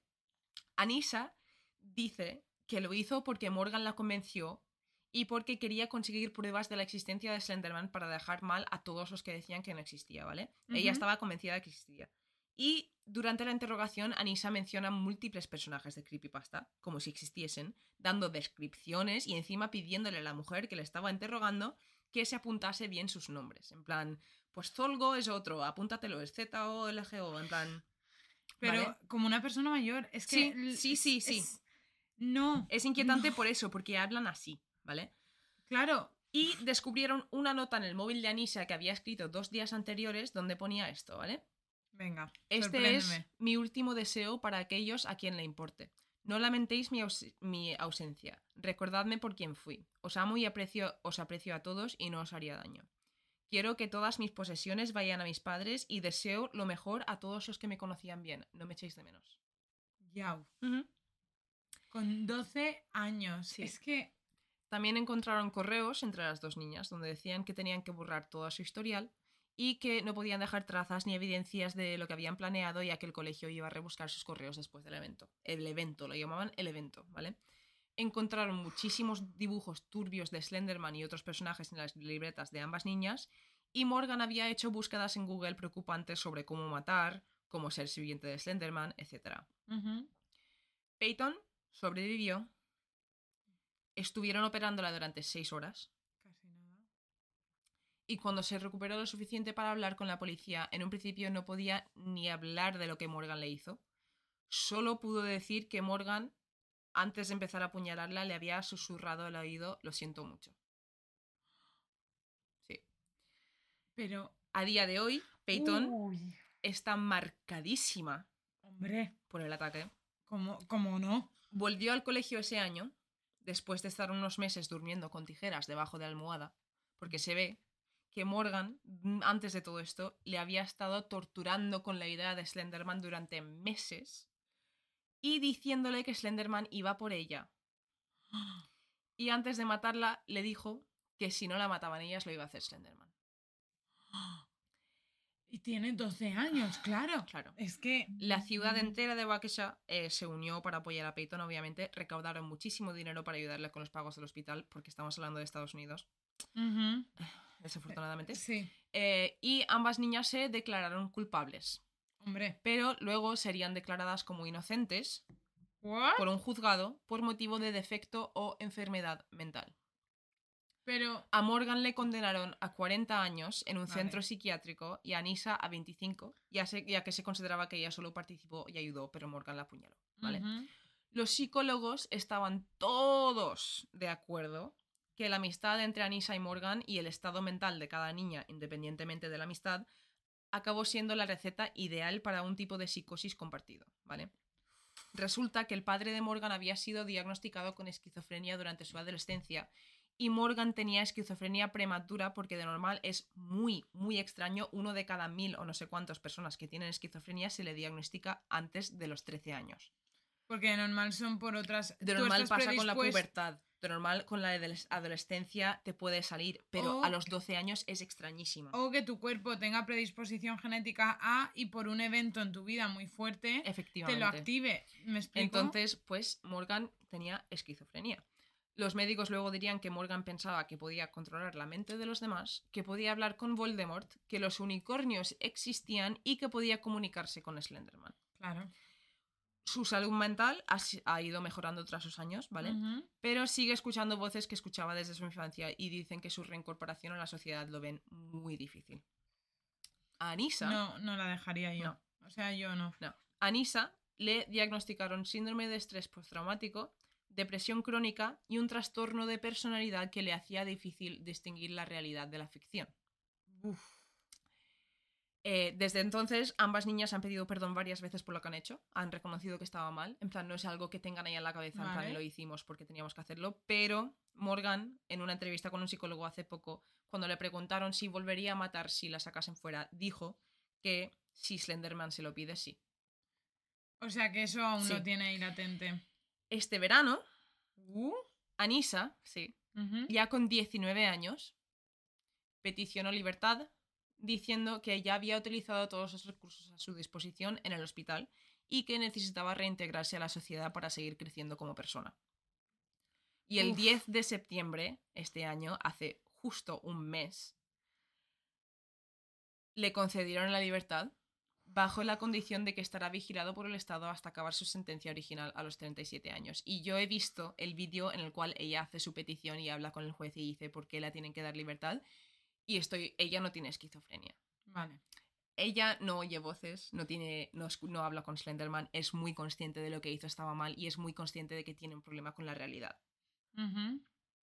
Y vi, vi la, la- la explicación suya y básicamente dice que es eso, que ella ya al estar ahí tanto tiempo en el hospital psiquiátrico no tiene más recursos a los que puede recurrir para mejorar eso, para, poder, entonces necesita... Vale, que ya sí que tiene más contacto con, con la vida, lo que. Entonces, hace apenas un mes, a ella le dieron la libertad y sinceramente, en parte me alegro. Si, si está mejorando como persona, me alegro. En esta historia no ha muerto nadie. Obviamente se ha llevado un trauma de por vida a esta mujer, que he visto Hombre. entrevistas con ella también ahora con 19 años. Ya, y yo creo que, te lo comenté, yo creo que las vi también, Sí. pero hace mucho tiempo, hace un año y pico, porque recuerdo el título, no sé si lo sacó Netflix, HBO, alguna de estas, en plan, alguna Sí, HBO hizo una, un eh, documental o de hora y de media, eso. sí. Y yo vi un trozo, cinco minutos, de cómo ella lo explicaba. Sí. Y yo digo, es que, ¿cómo puedes llegar a explicar esto? Es que es una niña no pequeña, romper. ¿vale? Es, pero aparte, cuando lo explica Morgan, ¿cómo lo hizo? Perdón. Es una niña pequeña que te está mirando como te estoy mirando yo y te dice, vale, pues fuimos al parque, estábamos jugando al escondite un poco, eh, fuimos adentro y luego Anisa me dio el cuchillo y yo pensé que tenía que hacerlo ahora porque si no lo hacía ahora no iba a poder hacerlo después. Entonces me lancé en- encima de ella y la apuñalé. Y tú como interrogador me dices, ¿cuántas veces? Y te digo, pues... Creo que 19, no lo sé. ¿Sabes? Dios. Así, pero con 12 años. Como ¿cómo si me lo dijese mi hermana. Es que por eso quería contarte este es caso que y es ver tu como si me lo reacción. dijese mi hermana. No, y no mi De hermana. hecho, iba a empezar contándotelo, preguntándote cuántos años tiene tu hermana. En plan, iba a ser más hija de puta, te iba a poner más en, en- en situación, ¿sabes? Pero digo, No, no. no, sí, desde el primer momento, desde el momento que has mencionado 12, es que es más pequeña Y que mi este hermana. creo que ha sido mi caso más largo individual que he hecho, pero por lo que te digo que queremos hacer capítulos más largos, Claro. entonces he hecho... He, entrado un poco más en la psicología y en las dos niñas que lo hicieron. En plan, ¿y Ajá. por qué, tío? Porque realmente es un caso de abrir y cerrar. Sí, Pero me parece interesante. Es un poco lo que Todo me lo que tiene con el que te detrás. traigo hoy. Pero tía, es que, mira, yo quiero. Vale, yo quiero comentar una cosa. Y es el tema de menores en internet. Sí. ¿Vale? Porque, claro, nosotros, y lo quería sacar antes, pero como quiero debatir un poco contigo, es un me lo he debate que surgió o sea, a raíz Claro. de este caso surgió en todo el mundo. Obviamente sale, ¿no? Eh, claro, tienen 12 años. Estamos hablando de 2013, ¿me has dicho? 2014, 2014. Bueno, mayo. vale. Quiero Finales. decirte, tú, como padre, encima a sabiendas de, porque ya lo sabían, el contenido que están Es consumiendo, que tú, eres el, tú eres el responsable de esa niña. el problema es que he visto entrevistas con los padres de Anisa Ajá. y, están... He visto entrevistas con los padres de Morgan y es... Es... es eh, me, me- me da mucha rabia verlos porque son unos padres que no defienden a su hija ni dicen que no lo han hecho, sino que parece que cuando le estén hablando a la cámara, cuando estén hablando de estas cosas, como que ni ellos, como que piensan que como no ha muerto, como no ha matado a nadie, no ¿sabes? pasa En plan, nada. ¿Sabes? Sí, son muy, ¿cómo decirlo? Muy... muy están muy tranquilos con todo, muy tranquilos con todo y es como... O sea, Eh, yo... hija. Obviamente, obviamente, Se ha yo, si, a si amiga, tuviese una ¿sabes? hija o lo que sea, o por ejemplo mis sobrinos, mi sobrino de nueve años, si me viene y me dice me encantan las cosas de terror y de miedo, pues a mí me encantaría ver películas de miedo con él y todo eso, hasta... mayor. No, pero con nueve años también, hasta cierto punto, pero teniendo una conversación con él y, y cerciorándome y, y- y viendo que él sabe lo que es realidad y lo que es miedo y que lo que está... Porque mis padres, yo con siete años vi Pesadilla en Elm Street con mis padres no. y estuve dos meses después de eso cada vez que iba al baño mirando para ver si me aparecía Freddy Krueger por dentro y que me, me desgarraba. ¿Sabes lo que te quiero decir? En plan, Sí. y me dio un miedo impresionante. Pero yo no quise matar a nadie. Claro. Y desde entonces me encantan las cosas de miedo, pero creo que combinado con su condición mental y la libertad que los padres le dejaban para ver cosas de miedo y todo eso, A eso quería ir yo. es un problema. Al igual como tú a tu hijo le explicas que eh, Superman es ficción y que no se puede coger y tirar por una ventana porque ni una va a volar ni dos le va a salir tela de Sí. araña de la mano, Aparte, le tienes que explicar que lo que va a encontrar un contenido en internet que una a lo mejor no es apto para su edad porque no lo entiende, no lo sabe procesar como lo procesamos los adultos y dos, si lo encuentras que sepas que es mentira, que es ficción. efectivamente. Y si tú ya lo sabes como padre, esto ya fuera de este caso en general, ¿vale? Tú, de, tú eres el responsable como padre de, de saber el contenido que consume en Internet. Sí, Vale, es su privacidad, su privacidad es su móvil. Y aún así. Tema de... Pero hasta cierto punto, tía, con 12 años. Claro, es que son estar 12 hablando con años. cualquier persona. Y que puedes encontrar otro tipo de contenido que no sea creepypasta y que sea otra cosa, que volvemos a lo mismo, tú no sepas Claro. entender. O sea, yo no creo que haya nada malo que con que un padre vaya internet. al o vaya al móvil de su hijo de 13 o 14 años y mire el historial, porque si ve porno, pues ve porno, no pasa nada, tío. Sí. Pero si ve que estás mirando cómo matar a alguien o cómo hacerse sirviente de Slenderman, pues igual te puede coger un día y decir, sabes que Mm. Slenderman no existe, ¿verdad? Y sabes Por que si hace esto, la persona que va a morir eres tú. Efectivamente. Así como punto de partida. O sea, mm, no sé, pero me, me pareció un, un caso muy curioso porque no se suelen ver. Hay muchos casos sobre la psicología de asesinos en serio, de asesinos ya mayores, ya con antecedentes es- bien establecidos. Pero esto es un caso de psicosis compartido a nivel de. de, de que casi matan a una chica y se lo hubiesen matado. Es en plan, igual como tú conoces el caso de este, no me acuerdo el nombre de la niña, pero es una niña, es un caso súper heavy, ¿vale? Pero es una niña que eh, desde pequeña fue abusada por su padre, Hostia. etc., ¿vale? Y la niña con 11 años, o sea, bueno, pasó por una casa de acogida, tal, no sé qué, y le intentaron adoptar, ¿vale? Era una familia que ya tenía dos hijos más y decía que a lo mejor por la noche se le aparecía mirándoles en la cama con un cuchillo en la mano. hostia. Tenía 10 años y decía tan tranquilamente como tú me estás hablando ahora, Sí. con, con todo este ejemplo de este caso, del mismo tono diciendo, no, porque yo quiero matarlos. No, pues cogí un cuchillo de la cocina. ¿Y qué te hacía tu padre? Pues... mm, Es que eso ¿Sabes? es plan- obviamente gente que le falta un joder, es muy fuerte, ¿eh? le falta algo en el, o sea, es obviamente un problema mental de falta de empatía, falta de entendimiento del bien y del mal y y, Y es psicosis importante... y Sí, sí, sí, sí. Y es súper importante tener en cuenta esto cuando em, educamos a niños. Sí, Porque los niños son los que no tienen nada en la cabeza y todo lo que le metamos nosotros va a ser parte de lo que va a ser esa persona en un Sí. futuro. De hecho, hay otro caso que quiero cubrir otro día, eh, que eh, son, eh, no sé cómo se llaman en español, pero en inglés es el asesinato de Scream, que es básicamente algo parecido, que son dos niños de creo que tienen 14 y 15 años o algo así, que resumiéndolo mucho, eh, se, se quedan fuera de casa de una amiga, se esperan a que se va su novio, entran a su casa por la parte de atrás, se van al sótano, empiezan a jugar con las luces de la casa y a hacer ruido para darle miedo como si fuese una película de miedo y cogen y la matan.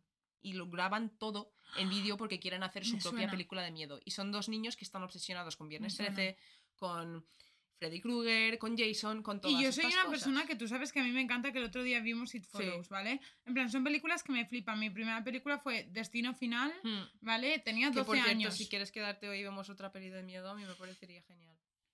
Yo lo, Tenlo- lo lo tengo en cuenta. ¿Sabes lo que te quiero decir? Pero yo cuando vi esa película, mi- mm, un día se me escapó en casa mi- y encima mi madre se despertaba a las 6 de la mañana los domingos Sí. para ver películas de miedo y me pilló un día. Sí. Porque yo me despertaba también y me ponía en la escalera y a verlo. Y mi madre me explicó la situación en el sentido de, Claro. esto a lo mejor no es para ti. Claro. Y si lo ves, que sepas que esto es mentira, que es una película que no existe. Es que ¿Sabes? yo creo que además mis padres siempre me lo han dicho tantas veces en plan que es mentira, que es mentira. Y de hecho mi madre se ríe mucho de mí en plan porque yo he jugado a juegos como Slenderman, que es un videojuego también, he jugado a Dead Space, juegos que están hechos para darte miedo. Sí. Y me acuerdo de estar un verano entero cuando tenía como 16 y 17 años jugando a estos juegos en casa y de estar gritando en mi habitación a voz viva en plan de ¡Ah! y apagar el ordenador y salir y mi madre estar descojonándose, descojonándose y diciéndome, es que no entiendo por qué te asustas si sabes que te va a asustar y sabes que no es real. En plan, mi Pero madre... te asusta, juega Mi contigo. madre, desde, desde que yo soy pequeña, se mete conmigo por asustarme por cosas que no son reales. En plan, entonces yo creo que por eso lo tengo tan, yo qué sé, no sé. Han eh, metido en la cabeza. Exacto. En Ajá. plan, Qué fuerte. no sé, bueno, este es el caso que os he traído y es que llevo como tres semanas con esto. Sí. En plan, me De hecho, no ibas a hacer esto, ibas a hacer otra cosa, no me acuerdo ni iba a hablar de las sirenas, Sí. que lo hablaremos algún día, pero Sí. hoy no, hoy tocaba esto. Y mira, al final no ha muerto nadie, entonces, Dentro, es agridulce. dentro de sí. lo que cabe. Porque dijimos, vamos a empezar con algo así más ligerito. Y tú, Sí. "Ve, eh, ¿conoces el caso de Slenderman? Pues ese. Y digo, bueno, bien. Menos mal que dijimos ligero. En el sentido de carga mental, de... Sí. Bueno, lo bueno es que tú, eso, ese ending, ese final, Sí. está bien. Sí, Yo te vengo a hablar de algo ligerito, en verdad. cuéntame Porque es cosas. que me pasa un poco como lo tuyo, que es una historia que en sí, si te la cuento, es súper corta, pero lo interesante es ese sitio Tal en cual, concreto, ¿vale? Yo te vengo a hablar de Belchite. Yo no tengo ni idea de esto. Vale, No sé No. nada, ¿eh? Me tienes que decir todo. vale. Empieza de cero. Pues empezamos de cero. Vale, Belchite es un pueblo muy conocido, al igual como lo es Ochate, vale. que los dos están en el norte. Vale. ¿Vale? Bueno, sí. Este, en concreto, es un pueblo abandonado de Zaragoza conocido por su alta actividad paranormal. Uh, vale, me gusta. Tía, quiero que busques un pueblo de- eh, y un pueblo. Quiero que busques una foto de, de, de Belchite. Voy. Porque está abandonado real. O sea, da muy mal rollo. Quiero ir contigo ahí, que Marcos conduzca, yo le pago la gasolina y nos vamos de excursión. Uh, Es muy fuerte. hostia, parecía algo de Juego de Tronos, tío. A que sí, de hecho se han rodado películas ahí, pero después te lo cuento. Vale, se calcula que los fenómenos comenzaron en 1965 y según los curiosos y aficionados de este mundo, continúan hasta día de hoy. ¿Vale? A día de hoy, Belchite se nos presenta como un pueblo fantasma, como estás viendo ahora mismo en la foto. Un pueblo que vivió uno de los conflictos bélicos más gore de la historia de España. ¿Vale? De hecho, se calcula que en torno a 5.000 personas perdieron la vida en Belchite en tan solo 15 días. Hostia puta. ¿Vale? O sea, una locura. En relación a esto, los curiosos que se han acercado a Belchite dicen que este sufrimiento se ha quedado ahí, a vivir. ¿Vale? Impregnado en cada rincón de esta ciudad desierta. Y esto es como mi presentación a lo que es Belchite. Vale. Dentro de lo que cabe, en resumen, es un Es que, es, es que si no te estoy contestando mucho es que estoy viendo las fotos, tía, y es muy creepy, ¿eh? Se puede visitar, después te digo. Sí, sí, estoy viendo O fotos de gente. muy fuerte. Te cuento un poco, porque ya te digo, en resumen es eso, es un pueblo que dicen que pasan cosas, que se oyen, que se no sé qué, pero lo interesante es lo que se oye en relación a su historia. Vale. ¿Vale? Belchite, como hemos dicho, es un pueblo que está exactamente a 49 kilómetros de Zaragoza. Vale. Y en el siglo XX fue uno de los más eh, prósperos de las cercanías. De hecho, les iba tan bien a nivel económico que dentro de sus muros se construyeron dos conventos y varias iglesias, Vale. que es lo que aparece Sí, también en las fotos. estoy viéndolo, estoy viendo varios picos de iglesia y... Efectivamente. Sin embargo, la historia no siempre había sido así. Y es que a principios del siglo XIX, eh, Belchite fue el campo de batalla de dos grandes guerras. Por, un par- eh, por una parte, en 1809, durante la Guerra de Independencia, Sí. ¿vale? Eh, se originó la conocida como Batalla de Belchite, Vale. que enfrentó a las tropas españolas y a las tropas francesas, Vale. ganando las francesas, ¿vale? Por este motivo, de hecho, mm, y esto voy a contar una mini anécdota, ¿vale? Por este motivo, Napoleón grabó el nombre de Belchite en el Arco de Triunfo de París. Yo te podría decir, sí, es verdad, porque yo lo vi, pero cuando yo fui, el Arco de Triunfo estaba tapado con una sábana Qué putada. porque tenía frío, se ve, ¿sabes? Estaba resfriada ella.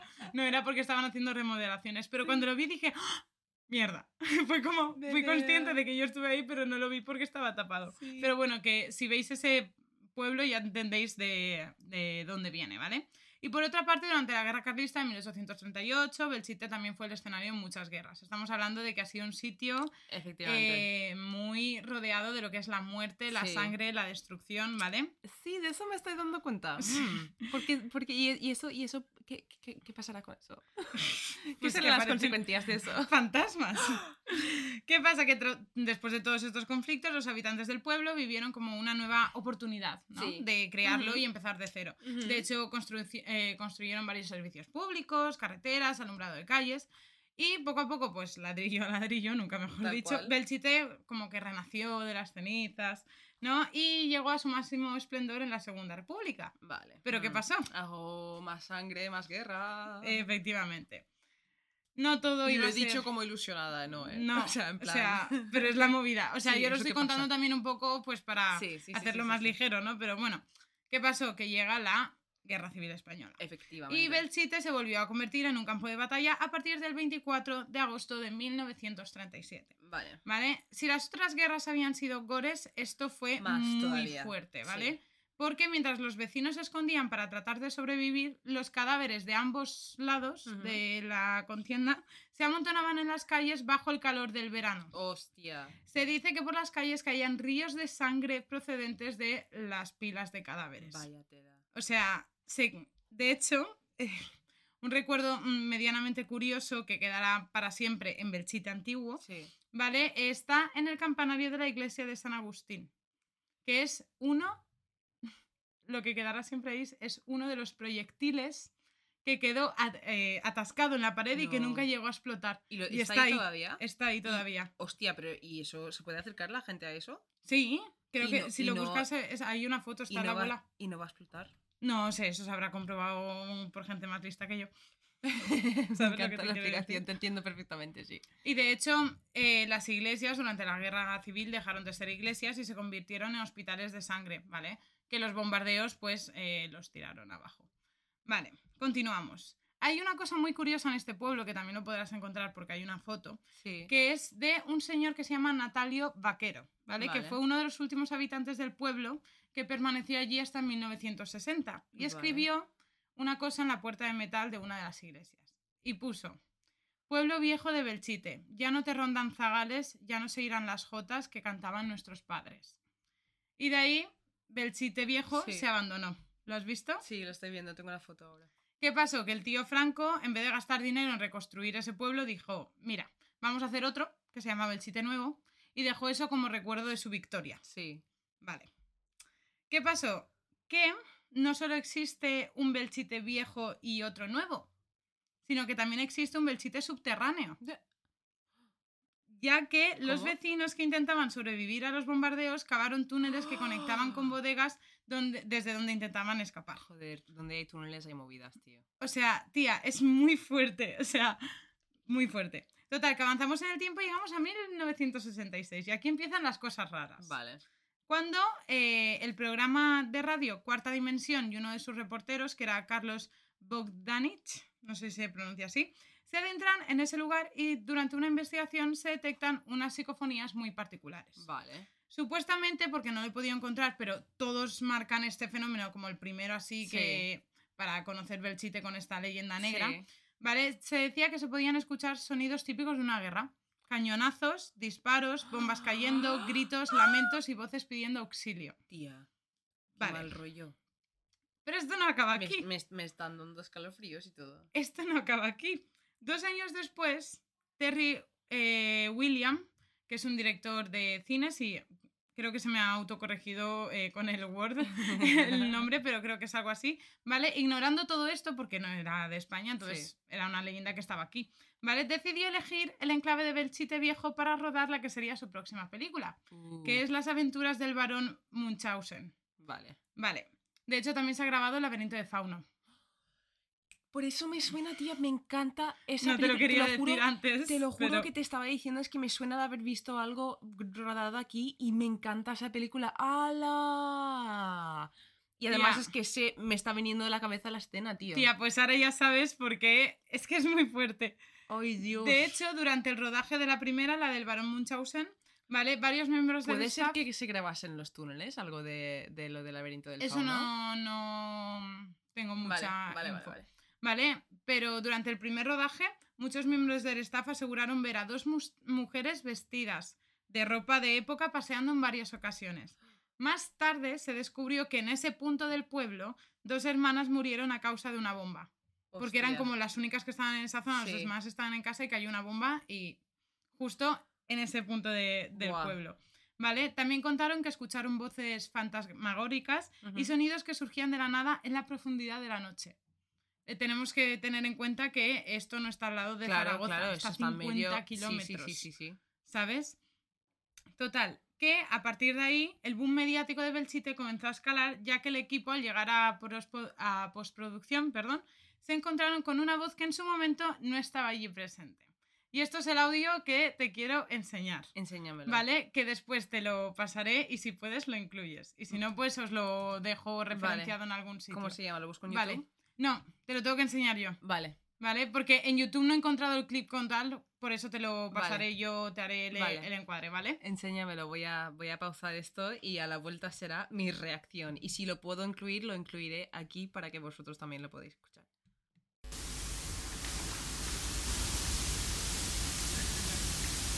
Hay voces a lo lejos. Cortando.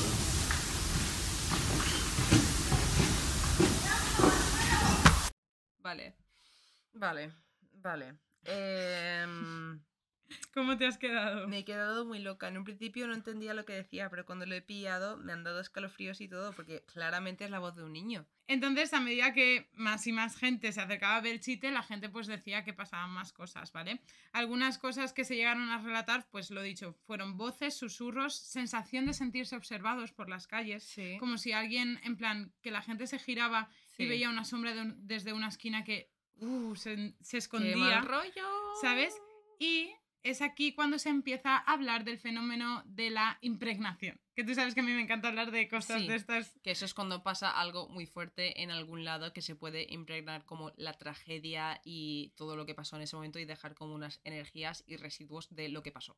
Exactamente. De hecho, eh, no voy ni a leer lo mismo porque era prácticamente exacto como lo tenía yo, ¿vale? En plan, y de eso, de hecho, en el mundo de la parapsicología y todo eso, se dice que los fantasmas o las apariciones que aparecen en esos momentos están re- re- como actuando lo último o las cosas últimas que vivieron antes de morir. Entonces, por eso el niño, según estas teorías, no estoy diciendo yo que creo que sea eso, sino según estas teorías, pues el niño está volviendo a actuar sus últimos momentos. O esas dos gemelas estaban ahí porque fue el último momento donde estuvieron antes de Tía, morir. Eh, perdón. Escúchame, si puedo, porque he encontrado más psicofonías, te pondré psicofonías que parece que se escuchen los bombardeos, tía. Sí. Es muy fuerte. De hecho, ya me queda muy poco para acabar, pero quería sacarte un tema a raíz de todo esto, ¿vale? Sí. Bueno, resulta que varios investigadores, obviamente Iker Jiménez ha ido, Paloma Sí. Navarrete, en plan gente que es medium, gente que es investigadora de esto, científicos, han ido de, de todo tipo, ¿vale? Y uno de los objetivos de estas investigaciones era buscar el punto caliente del pueblo, ¿no? Vale, donde, como hablábamos de estas energías y tal, donde el más punto hay. donde más se concentran, ¿vale? Y fue así como se confirmó que era la Plaza Vieja, el Trujal y las dos iglesias que fueron utilizadas como hospitales de sangre, donde, Donde más tragedia hubo, donde más muerte hubo. donde más fenómenos se manifiestan. Y así como dato para la gente de Zaragoza alrededores o la gente que esté planeando un viaje para allá, hoy en día el pueblo permanece cerrado, solo se abre para, eh, solo se abre para mm, vis- visitas, Visitas, guiadas, sí, ¿vale? Pero lo guay, aparte de que te explica toda la historia mucho mejor que claro. yo, ¿vale? Eh, te las hacen de día y de noche. Te iba a preguntar que si se podía ir de noche, tía. Tía, de día y de estam- Ya noche. estamos tardando. Y lo fuerte, que esto yo no sabía, y arriba España en este aspecto, ¿no? Porque cada año antes del COVID, tía, eran casi 10.000 visitantes al año los que iban a, a Belchite. Hostia. Quiero decirte que es un pueblo súper... Sí, sí, sí, ah, no sé, ver, me, moló, me ir. moló un poco la historia y como todo el mundo, también os digo una cosa. Y esto, antes de comentarte el tema que quiero sacarte, vale, aquí hay mucha gente que tiene obsesión con Belchite y Ochate, ¿vale? En, el sentido de cada vez que alguien hace un programa de esto, revienta. Sí. Y yo he estado investigando y tampoco hay gran cosa. Sí, hay un, un millón de psicofonías, ¿vale? Pero más allá de eso, o sea, te podría aquí traer 800 psicofonías, Sí. pero la historia es esta. Sí. O sea, lo curioso que tiene el sitio es todas las psicofonías que se han recogido de cañonazos, de gritos, de no sé qué. Te he enseñado esta porque para mí ha sido la que más me ha impactado, ¿sabes? De rojo al suelo. Es que yo lo vi súper claro, ¿sabes? Pero he escuchado otras, pero no tiene mucho más. A mí la gente esta que saca, y en, y en este caso Iker peca de esto, Sí. ¿sabes? No sé si es porque da audiencia o qué, pero yo me he escuchado varios programas de esto, tía, y no tiene mucho más. A ver, es que sabes lo que pasa, que creo que opinamos tú y yo igual, porque yo escucho el podcast que escucho de And That's Why Drink, que a veces saco inspiración de ahí para algunos casos. Eh, muchas veces cuentan cosas de casas encantadas o sitios con muchos fantasmas que realmente tienen una historia detrás que se cuenta en 10 minutos, pero luego tienen 8.000 avistamientos de fantasmas y 8.000 psicofonías y no sé qué. Y no sé, ese, eh, creo que hay un afán muy grande de la gente por esos casos que, aunque tengan mucha o poca historia detrás, si ya tienen ciertas cosas que se han sacado como pruebas que realmente la gente no ha podido ni desmentir ni decir que son reales ni falsos, es, da curiosidad, tía, porque Sí. es como un... Si ya todos tenemos nuestras experiencias personales que ya pueden ser paranormales o no, en plan, cada Claro. persona sabe lo que cree y lo que no. Pero si pasa algo así que atrae a tanta gente, que tal, que obviamente mucho puede ser, pues oye, sacando dinero el ayuntamiento igual, pues oye, vamos a sol- soltar unos pájaros por ahí que hacen ruidos que parecen bombardeos. Yo qué sé, ¿sabes? A mí me parece más curioso Pero en este es- caso No sé. la historia del sitio con la consecuencia que tiene Sí. en sí que todos los especiales que he visto solo para las psicofonías, que es como Pasa algo que sí hay un parecido montón, con, pero con Fukushima. Eh, hay algo que se llaman los fantasmas de Fukushima, que básicamente es que por esa zona, eh, por la cantidad de gente que murió a, ra- eh, a raíz del tsunami que se produjo, eh, la gente, mucha gente de ahí han visto físicamente y además han ido científicos a investigarlo y no saben cómo y de hecho hay teorías que hablan de lo que dices tú, de la impregnación. por eso la lo quería mencionar de- porque esto de- sale en muchísimos No casos. necesariamente de fantasmas individuales, en plan, tú has visto a esas dos hermanas, pero no has visto a los fantasmas de esas dos hermanas. Has visto a la energía de la tragedia que todavía queda aquí, que fue tan fuerte que marcó a nuestro mundo de alguna manera como para repetirse. Algo que Ujú. podemos no llegar a entender, ¿sabes? Todo, todo eso me parece muy curioso, muy Sí, curioso, sí. muy interesante. Por eso también te quería hablar de ahí eh, derivado, y ya es lo último que tengo para mencionar, el tema de las psicofonías. Sí, Porque claro, muchas veces se gastan como excusa de esto existe por esto, pero las psicofonías a la vez a mí me parecen súper curiosas, ¿vale? Si son como, tío, out of context, ¿sabes? Que estás tú Sí. grabando otra cosa y de Sí. repente aparece algo que...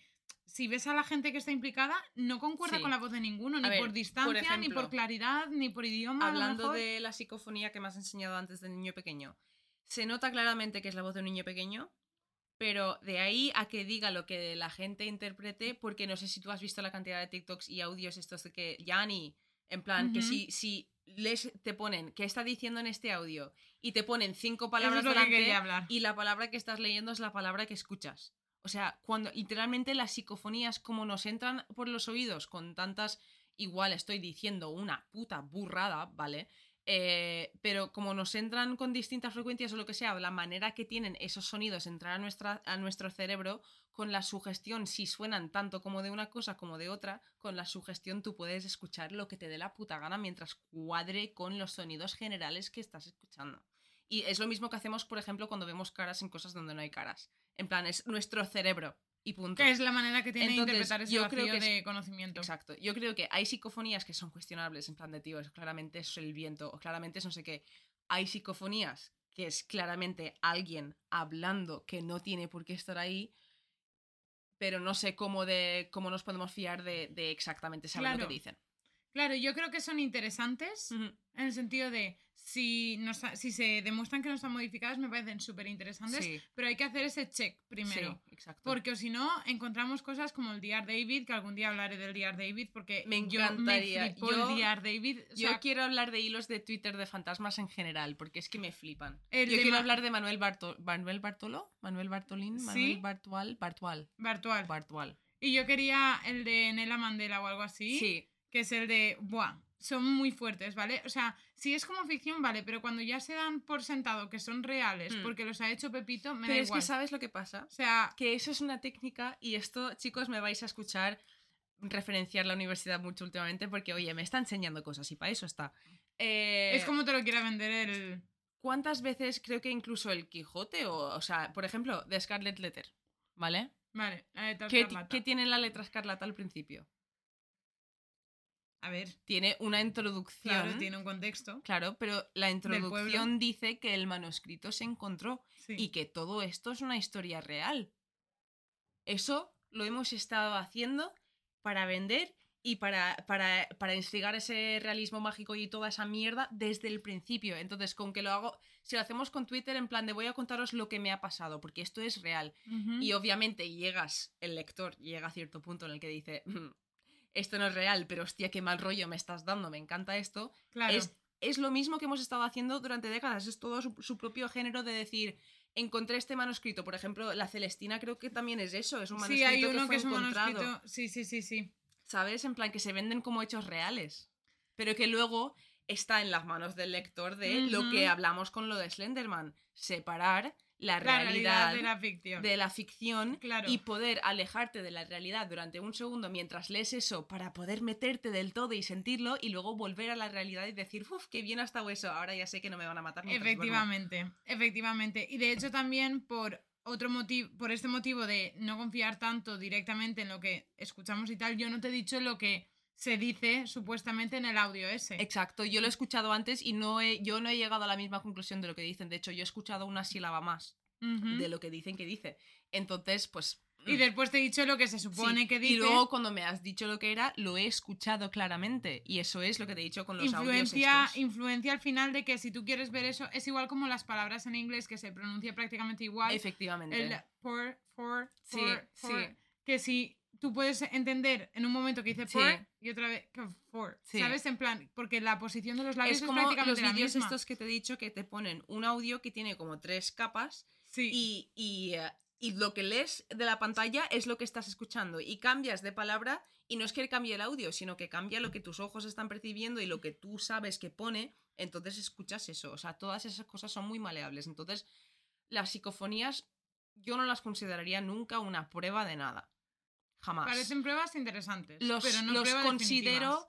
como, ¿cómo decirlo? Como la puerta al abrir la investigación y decir, he escuchado esto, sé que no está doctorado, en plan, sé que no nadie lo ha tocado y sé que no está manipulado, entonces aquí hay que investigar más. Pero yo con una psicofonía no me vas a decir aquí hay un fantasma. Efectivamente. Podría haber sido una señal de radio que se te ha colado, que no sé qué. ¿Sabes lo que te quiero decir? En plan, Puede tener, ser muchas cosas. es que puede ser más la influencia que tiene tu cerebro sobre ti, en el sentido de tú ir a Belchite y decir... si tú "Y estás convencido de que vas a ver algo, vas a ver algo. Yo Eso siempre, siempre, siempre pasa. Y en una parte dije, jo, me hubiese gustado aprender la historia aquí, pero no otra agradecer, Sí. sabiendo porque el respeto que tenía de estar ahí, eh, todo, Sí. que no es un sitio... No tengo fotos con las calaveras, por ejemplo, tengo Pero fotos piensa, del sitio, pero si no tú es eres una persona que crees al 100% sin escrúpulos, en plan, sin ninguna crítica ni nada, crees en los fantasmas y crees que en Belchita hay algo y vas ahí, Si tú quieres, vas a ver algo. Lo vas a ver. Si tú lo quieres, lo Pero vas tú a puedes ver. sentir lo que es eso. Exacto. O sea, tú puedes Sí. ir y decir, joder, aquí ha, ha sido una tragedia toda la movida, toda la sí, historia sí, de este pueblo. ¿sabes? Por eso querías lanzarte este debate, porque, y es una cosa que no te he dicho, ¿Qué? pero varias personas que nos escuchan Sí. dicen que les gusta cuando nos ponemos a filosofear de cosas así. En Sí, plan, ¿quién te ha dicho eso? Después te lo digo. Fuera de- del guion. Entre ellos mi padre. Porque mi padre nos conoce y es como cuando nos ponemos a divagar en persona. Tal cual, pasa, es Entonces, que pasa mucho, chicos. Por eso a lo mejor cuando te traiga casos más cortitos es porque te traigo una pregunta al final, tipo esto con psicofonías y todo esto. Me encanta. ¿sabes? Pues había algo así que quería comentarte yo también de lo de Slenderman. Y es el tema de. Este hombre, el hombre que creó, eh, que creó la idea de Slenderman, el Victor, el Eric Knudsen este, ¿vale? Sí. Cuando pasó todo lo de la, el apuñalamiento y todo eso, él salió y pidió perdón. En plan, salió y dijo, yo nunca esperaba que saliese nada malo así de esto, tal. De hecho, me alegro de tener mis fans, mis fans eso, mis fans, yo qué sé, cómo decirlo. Eh, en plan, la gente que me apoya y la gente que tal, pero esto yo no lo quería tal. Y ese hombre, eh, hay una película de Slenderman, no sé si lo sabes. Sí. Vale, eh, el guionista de esa película es Eric Knudsen el tío que creó Slenderman. En plan, le llamaron a él para ser el guionista de la película. Y eh, se han hecho muchos estudios sobre la idea del ser humano de separarse de la realidad Sí. y de meterse en algo que dé miedo y de que se haga viral y de todo eso. Y quería opinar, en plan, quería saber qué opinas tú sobre sobre ese acceso artístico, en plan, ese acceso de los niños pequeños a, a cosas así. En plan, ya, ya quitando los padres de en medio, en plan, A ver, me parece algo muy complicado. sí. A ver, primero a plantearlo. Si. ¿Qué mecanismos puedes poner tú realmente? ¿Sabes? En, en el sentido de. Porque si tú puedes enseñar a tus hijos, pero es que al final yo me he dado cuenta que tú, como niño pequeño, lo digo así como profesora porque tengo varias edades y, joder, me doy cuenta. Claro. Tía, cuando tú le dices a un niño que no puede hacer algo, le entran más ganas de hacerlo. Claro, Entonces me parece más productivo eh, el acercarse a esa conversación de una manera más de vas a encontrar esto, si te lo encuentras, en el sentido de no prohibirlo, si te lo Claro. encuentras tal. ¿Qué pasa cuando ya es el niño solo ante eso y decide verlo? claro. Es una persona que no está formada. Es una persona que depende de la poca formación y lo poco que haya absorbido de su entorno, sean sus padres, sus profesores, y cada uno, tú, ya, tú y yo sabemos que cada uno tiene una vida completamente distinta Sí, y con unas condiciones, historias, hilos que surgen por ahí, ¿sabes? claro. Distintas, lo vas a, a ingerir ese contenido de alguna manera que puede ser para bien o para mal. Y, este, y en este contexto suelen ser cosas que te afectan de alguna manera. Efectivamente. En el sentido de, joder, yo recuerdo que mi madre, cuando yo tenía nueve años, con las escenas fuertes de mentes criminales, mi madre me dejaba la investigación porque era. A mí me gustaba la investigación porque, de hecho, mi madre me decía, está guay porque, Yo veía CSI con mis padres. claro, pasan de un punto a otro y vas viendo como el razonamiento, ¿no? Y además a mí me encantaba CSI. De hecho, yo quería ser CSI, no quería ser asesina. Yo también, exacto. Yo, a mí me molaba mucho porque Sí. era una manera que tú Entonces, tenías de. es lo que te digo, en plan, que yo, yo de pequeña era capaz de ver todas estas cosas y sin, sin que mis padres me estuvieran detrás diciendo que no eran reales. En plan, yo me ponía sobrenatural, me ponía cualquier cosa, me ponía una serie, me ponía muchas cosas y no tenía a mis padres todo el rato mirando lo que veía, ni mirando lo que hacía, ni diciéndome esto es real, esto no es real. Entonces, Pero el acceso que teníamos nosotras de pequeñas al internet prematuro de aquel momento no es ahora. Ahora creo que hay muchas más cosas de las que habían en aquel entonces. En plan de más fuentes de yo, info. en el dos- yo en el 2011 tenía 16 años. Claro. O sea, y cuando tenía 12 también tenía acceso a internet. Sí, pero no habían. mm, El internet no era tan popular en el sentido de no habían tantas miles de webs de que tú podías adquirir esa información. Es como informarte de las noticias en el ABC o en el blog de tu vecino, el del cuarto. Es que ¿Me encima ahora los niños tienen iPads y buscan cualquier cosa en plan... Es como el tema de la Tierra plana, no es lo mismo que tú te informes del canal de un científico que del primero que encuentras en Tal internet. cual, tal cual. Me explico, a eso me refiero, que son más influenciables porque tú al final, si tú tienes no solo una web que te habla de Slenderman, por ejemplo, que tienes seis webs, 12 vídeos de YouTube de apariciones en cámara Pero de es que al igual que está todo eso, está todo lo otro diciendo que no es real. Pero si tú accedes primero a esa fuente Ya. y encima te gusta, en el sentido de que inconscientemente te está gustando lo que se te está vendiendo, Ya. en plan, me mola la idea de tal, no sé qué, aunque te la estás creyendo, si te la estás creyendo es porque en cierto punto ha calado en ti. Ya. Vas a ver que no existe, pero ¿y si sí existe? Ya, pero es un ser que para demostrar que existe hay que matar a alguien. Entonces ya también tienes que tener las ganas de matar a alguien. En plan, ¿sabes lo que te quiero decir? Que Claro. no puede ser solo culpa del contenido. Pero tú como adulto lo ves así. Pero el niño no lo ve así, porque si el Tía, niño yo con le 12 años sabía lo que era matar a alguien. Sí, sí, sí, yo también. Pero si el niño ingiere el tema de que le... Es que...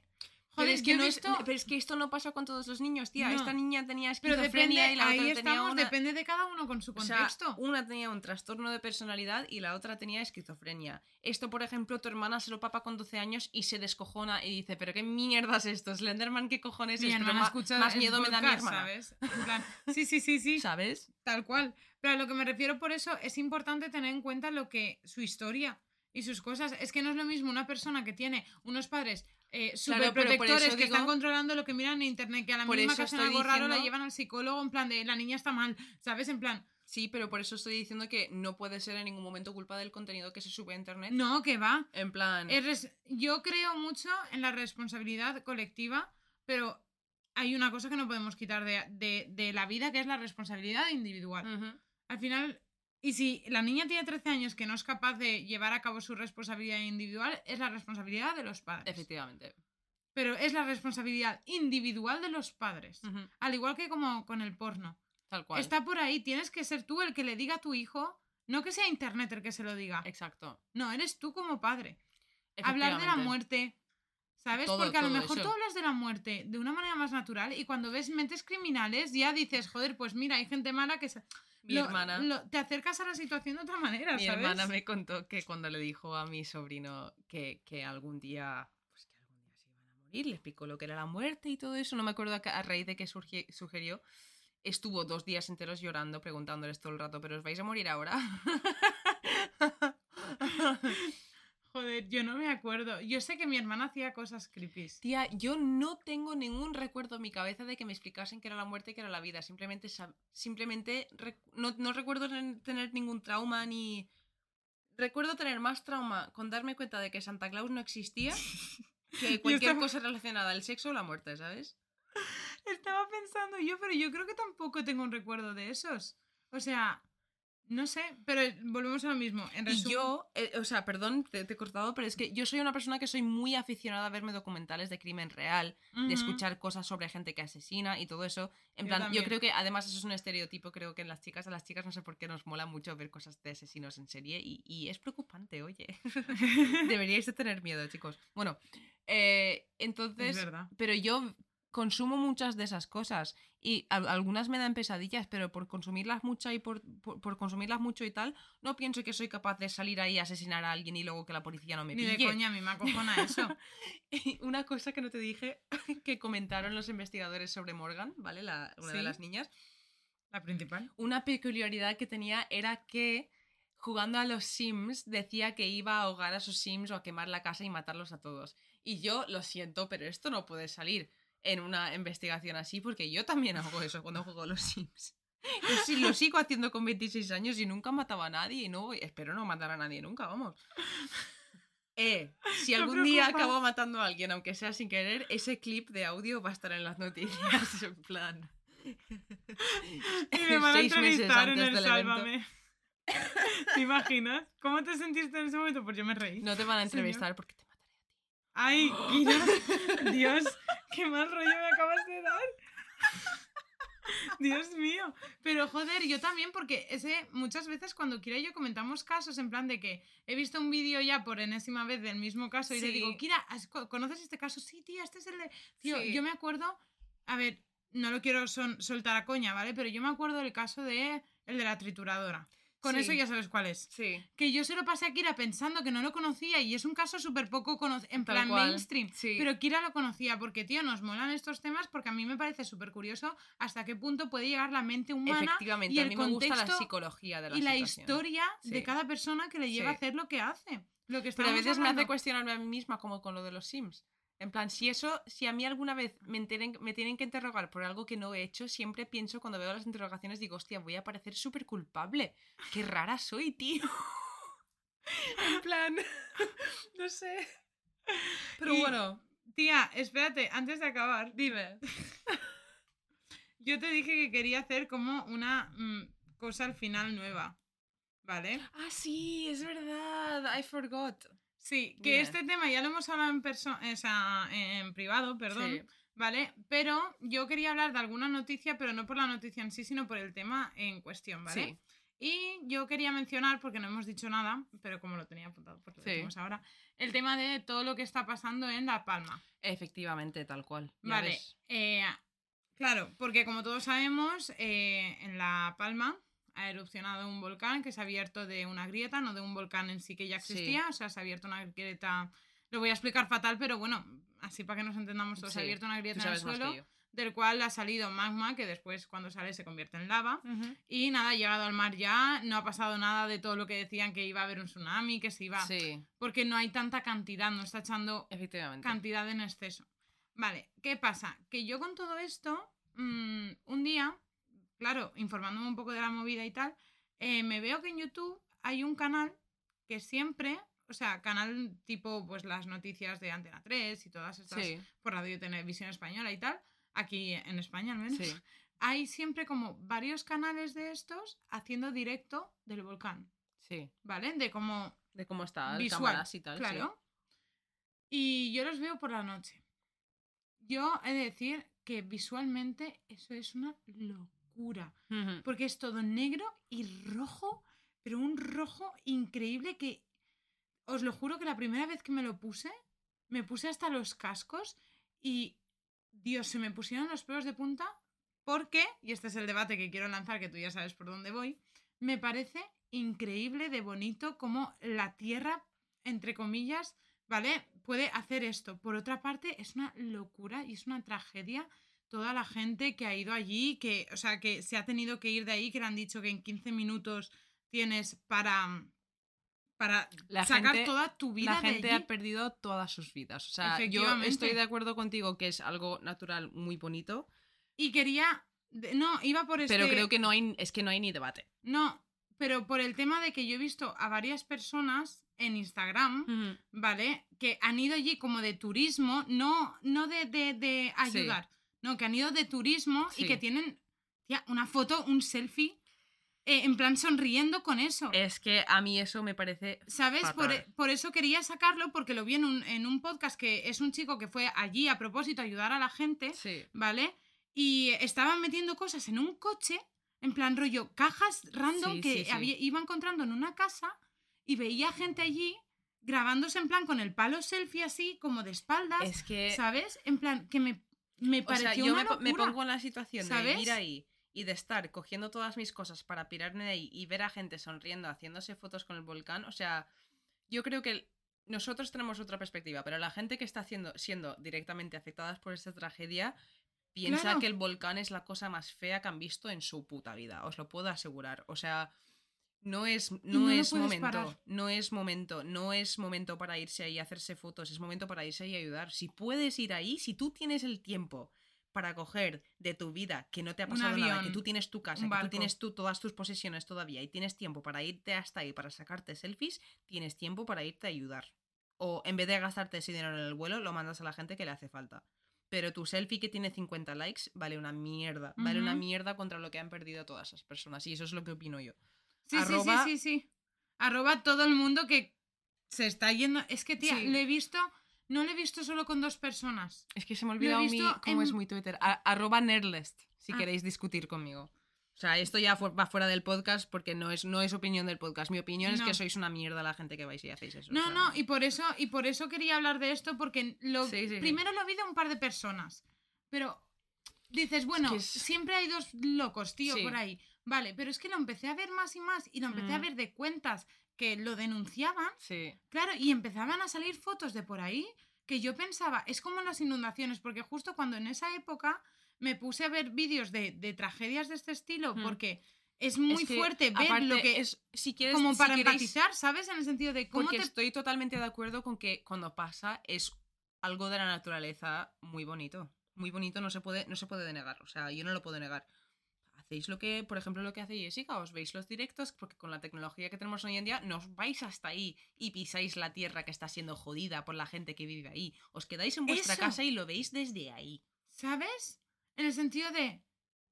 Es que encima es algo que tú no puedes parar. Me explico lo que. No es un ataque Exacto. terrorista, es que es algo que encima es lava, loco. Que todo lo que toca lo arrasa. Efectivamente. O sea, Sí, los vídeos son yo he visto, yo he visto a gente hablando de esto, Mm. de este tema, de los volcanes y todo lo que. Y es que ese suelo no se puede hacer nada ya No, no, no. después. O sea, Hay quiero que decirte, esperar. cuando pasen estas cosas, Mm. no solo nos quedemos con mira tú qué foto más chula para el Instagram, sino quedémonos con las consecuencias que tienen estas cosas, que es un terreno que no se va a poder cultivar, que se Mm. podrá hacer alrededor, reconstrucción o lo que sea, pero, tío, y tened en cuenta toda la gente que ha perdido toda su puta vida. Y la ahí. gente que dice pues no haber construido sus casas ahí, escúchame, ¿cómo osas a decirle a alguien Y que el tiene- terremoto de Lorca que... Pero aparte, ¿cómo osas a decirle a alguien que tiene toda su historia familiar, toda su ancestra, en plan, todos Todo. sus ancestros, toda su vida en un sitio que se vayan de ahí por lo que puede pasar? En plan, ¿cómo estás culpando a la gente? Porque hay De gente donde- culpando a las víctimas de lo que ha pasado de esto, de un desastre natural. En plan, la gente ha perdido a toda su casa, no necesita a mierdas, no necesita a gente viniendo para decirles, pues es tu culpa por haber construido la casa ahí. ¿Estás ayudando con ese comentario? ¿Ayudas a alguien con ese comentario, aparte de tu propio Cállate. puto ego? Cállate. Y ya está. No sé por qué nos hemos indignado tanto al final de este capítulo. Porque para sacarle el punto de comedia a esto, yo te iba a Mm, decir que.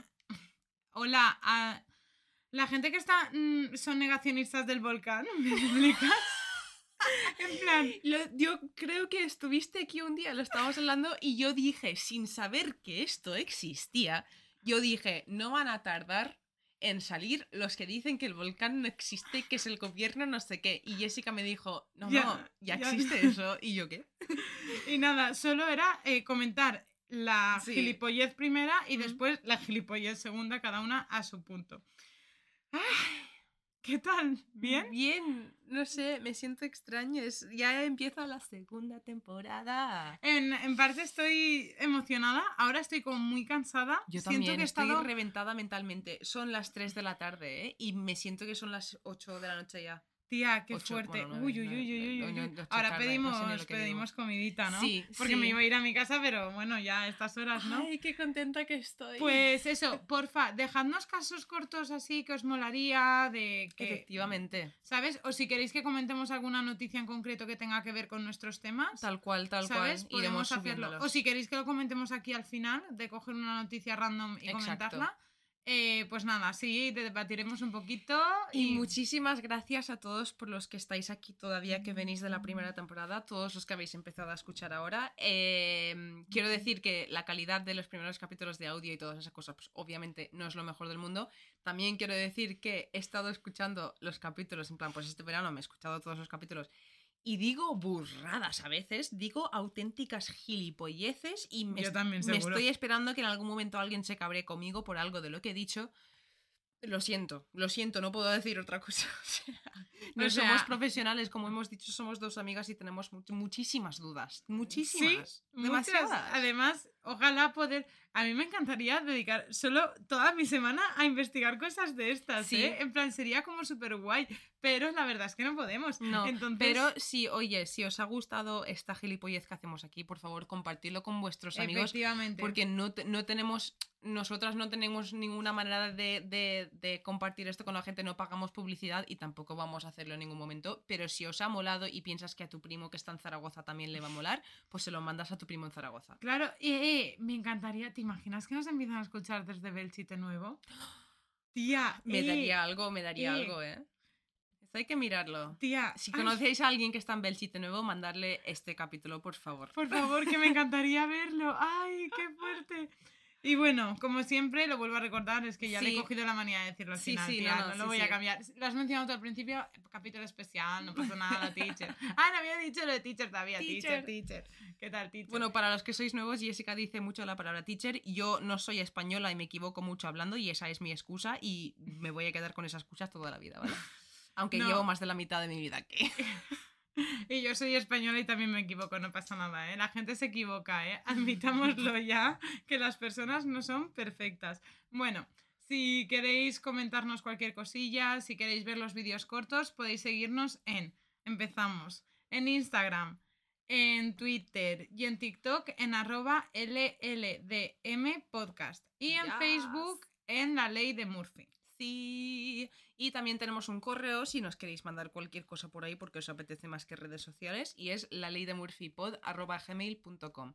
Y, eh, y nada, comentaros también una cosita que si vais a dejar comentarios en, Ah. en capítulos y tal, aunque sea a nuestro favor, en plan, por si estáis, no sé, contestándole a otra persona que ha tenido una opinión distinta a nosotras, hacedlo con respeto, ¿vale? Sí, por favor. Aunque sea defendiéndonos, con respeto siempre en los comentarios, ¿vale? Porque todos podemos tener otras opiniones y, y nada, quería decir que, que, que respetamos las opiniones distintas siempre que vienen con respeto.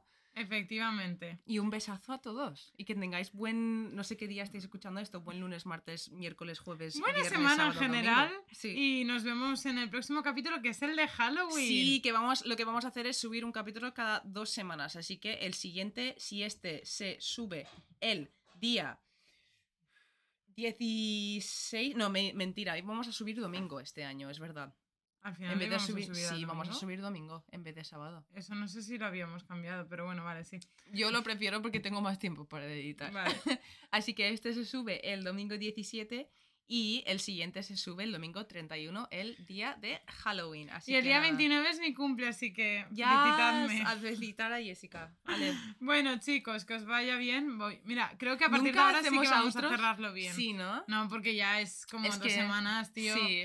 Y que nos vemos por las charches, por las, rad- eh, por las radas. Me ha salido catalán. Por las redes sociales, para los que no Sí. entendéis. Efectivamente. Y subiremos cosillas por allí. No sé, que estoy muy contenta. Ya hemos empezado. Y nada, nos vemos en dos semanas. Sí.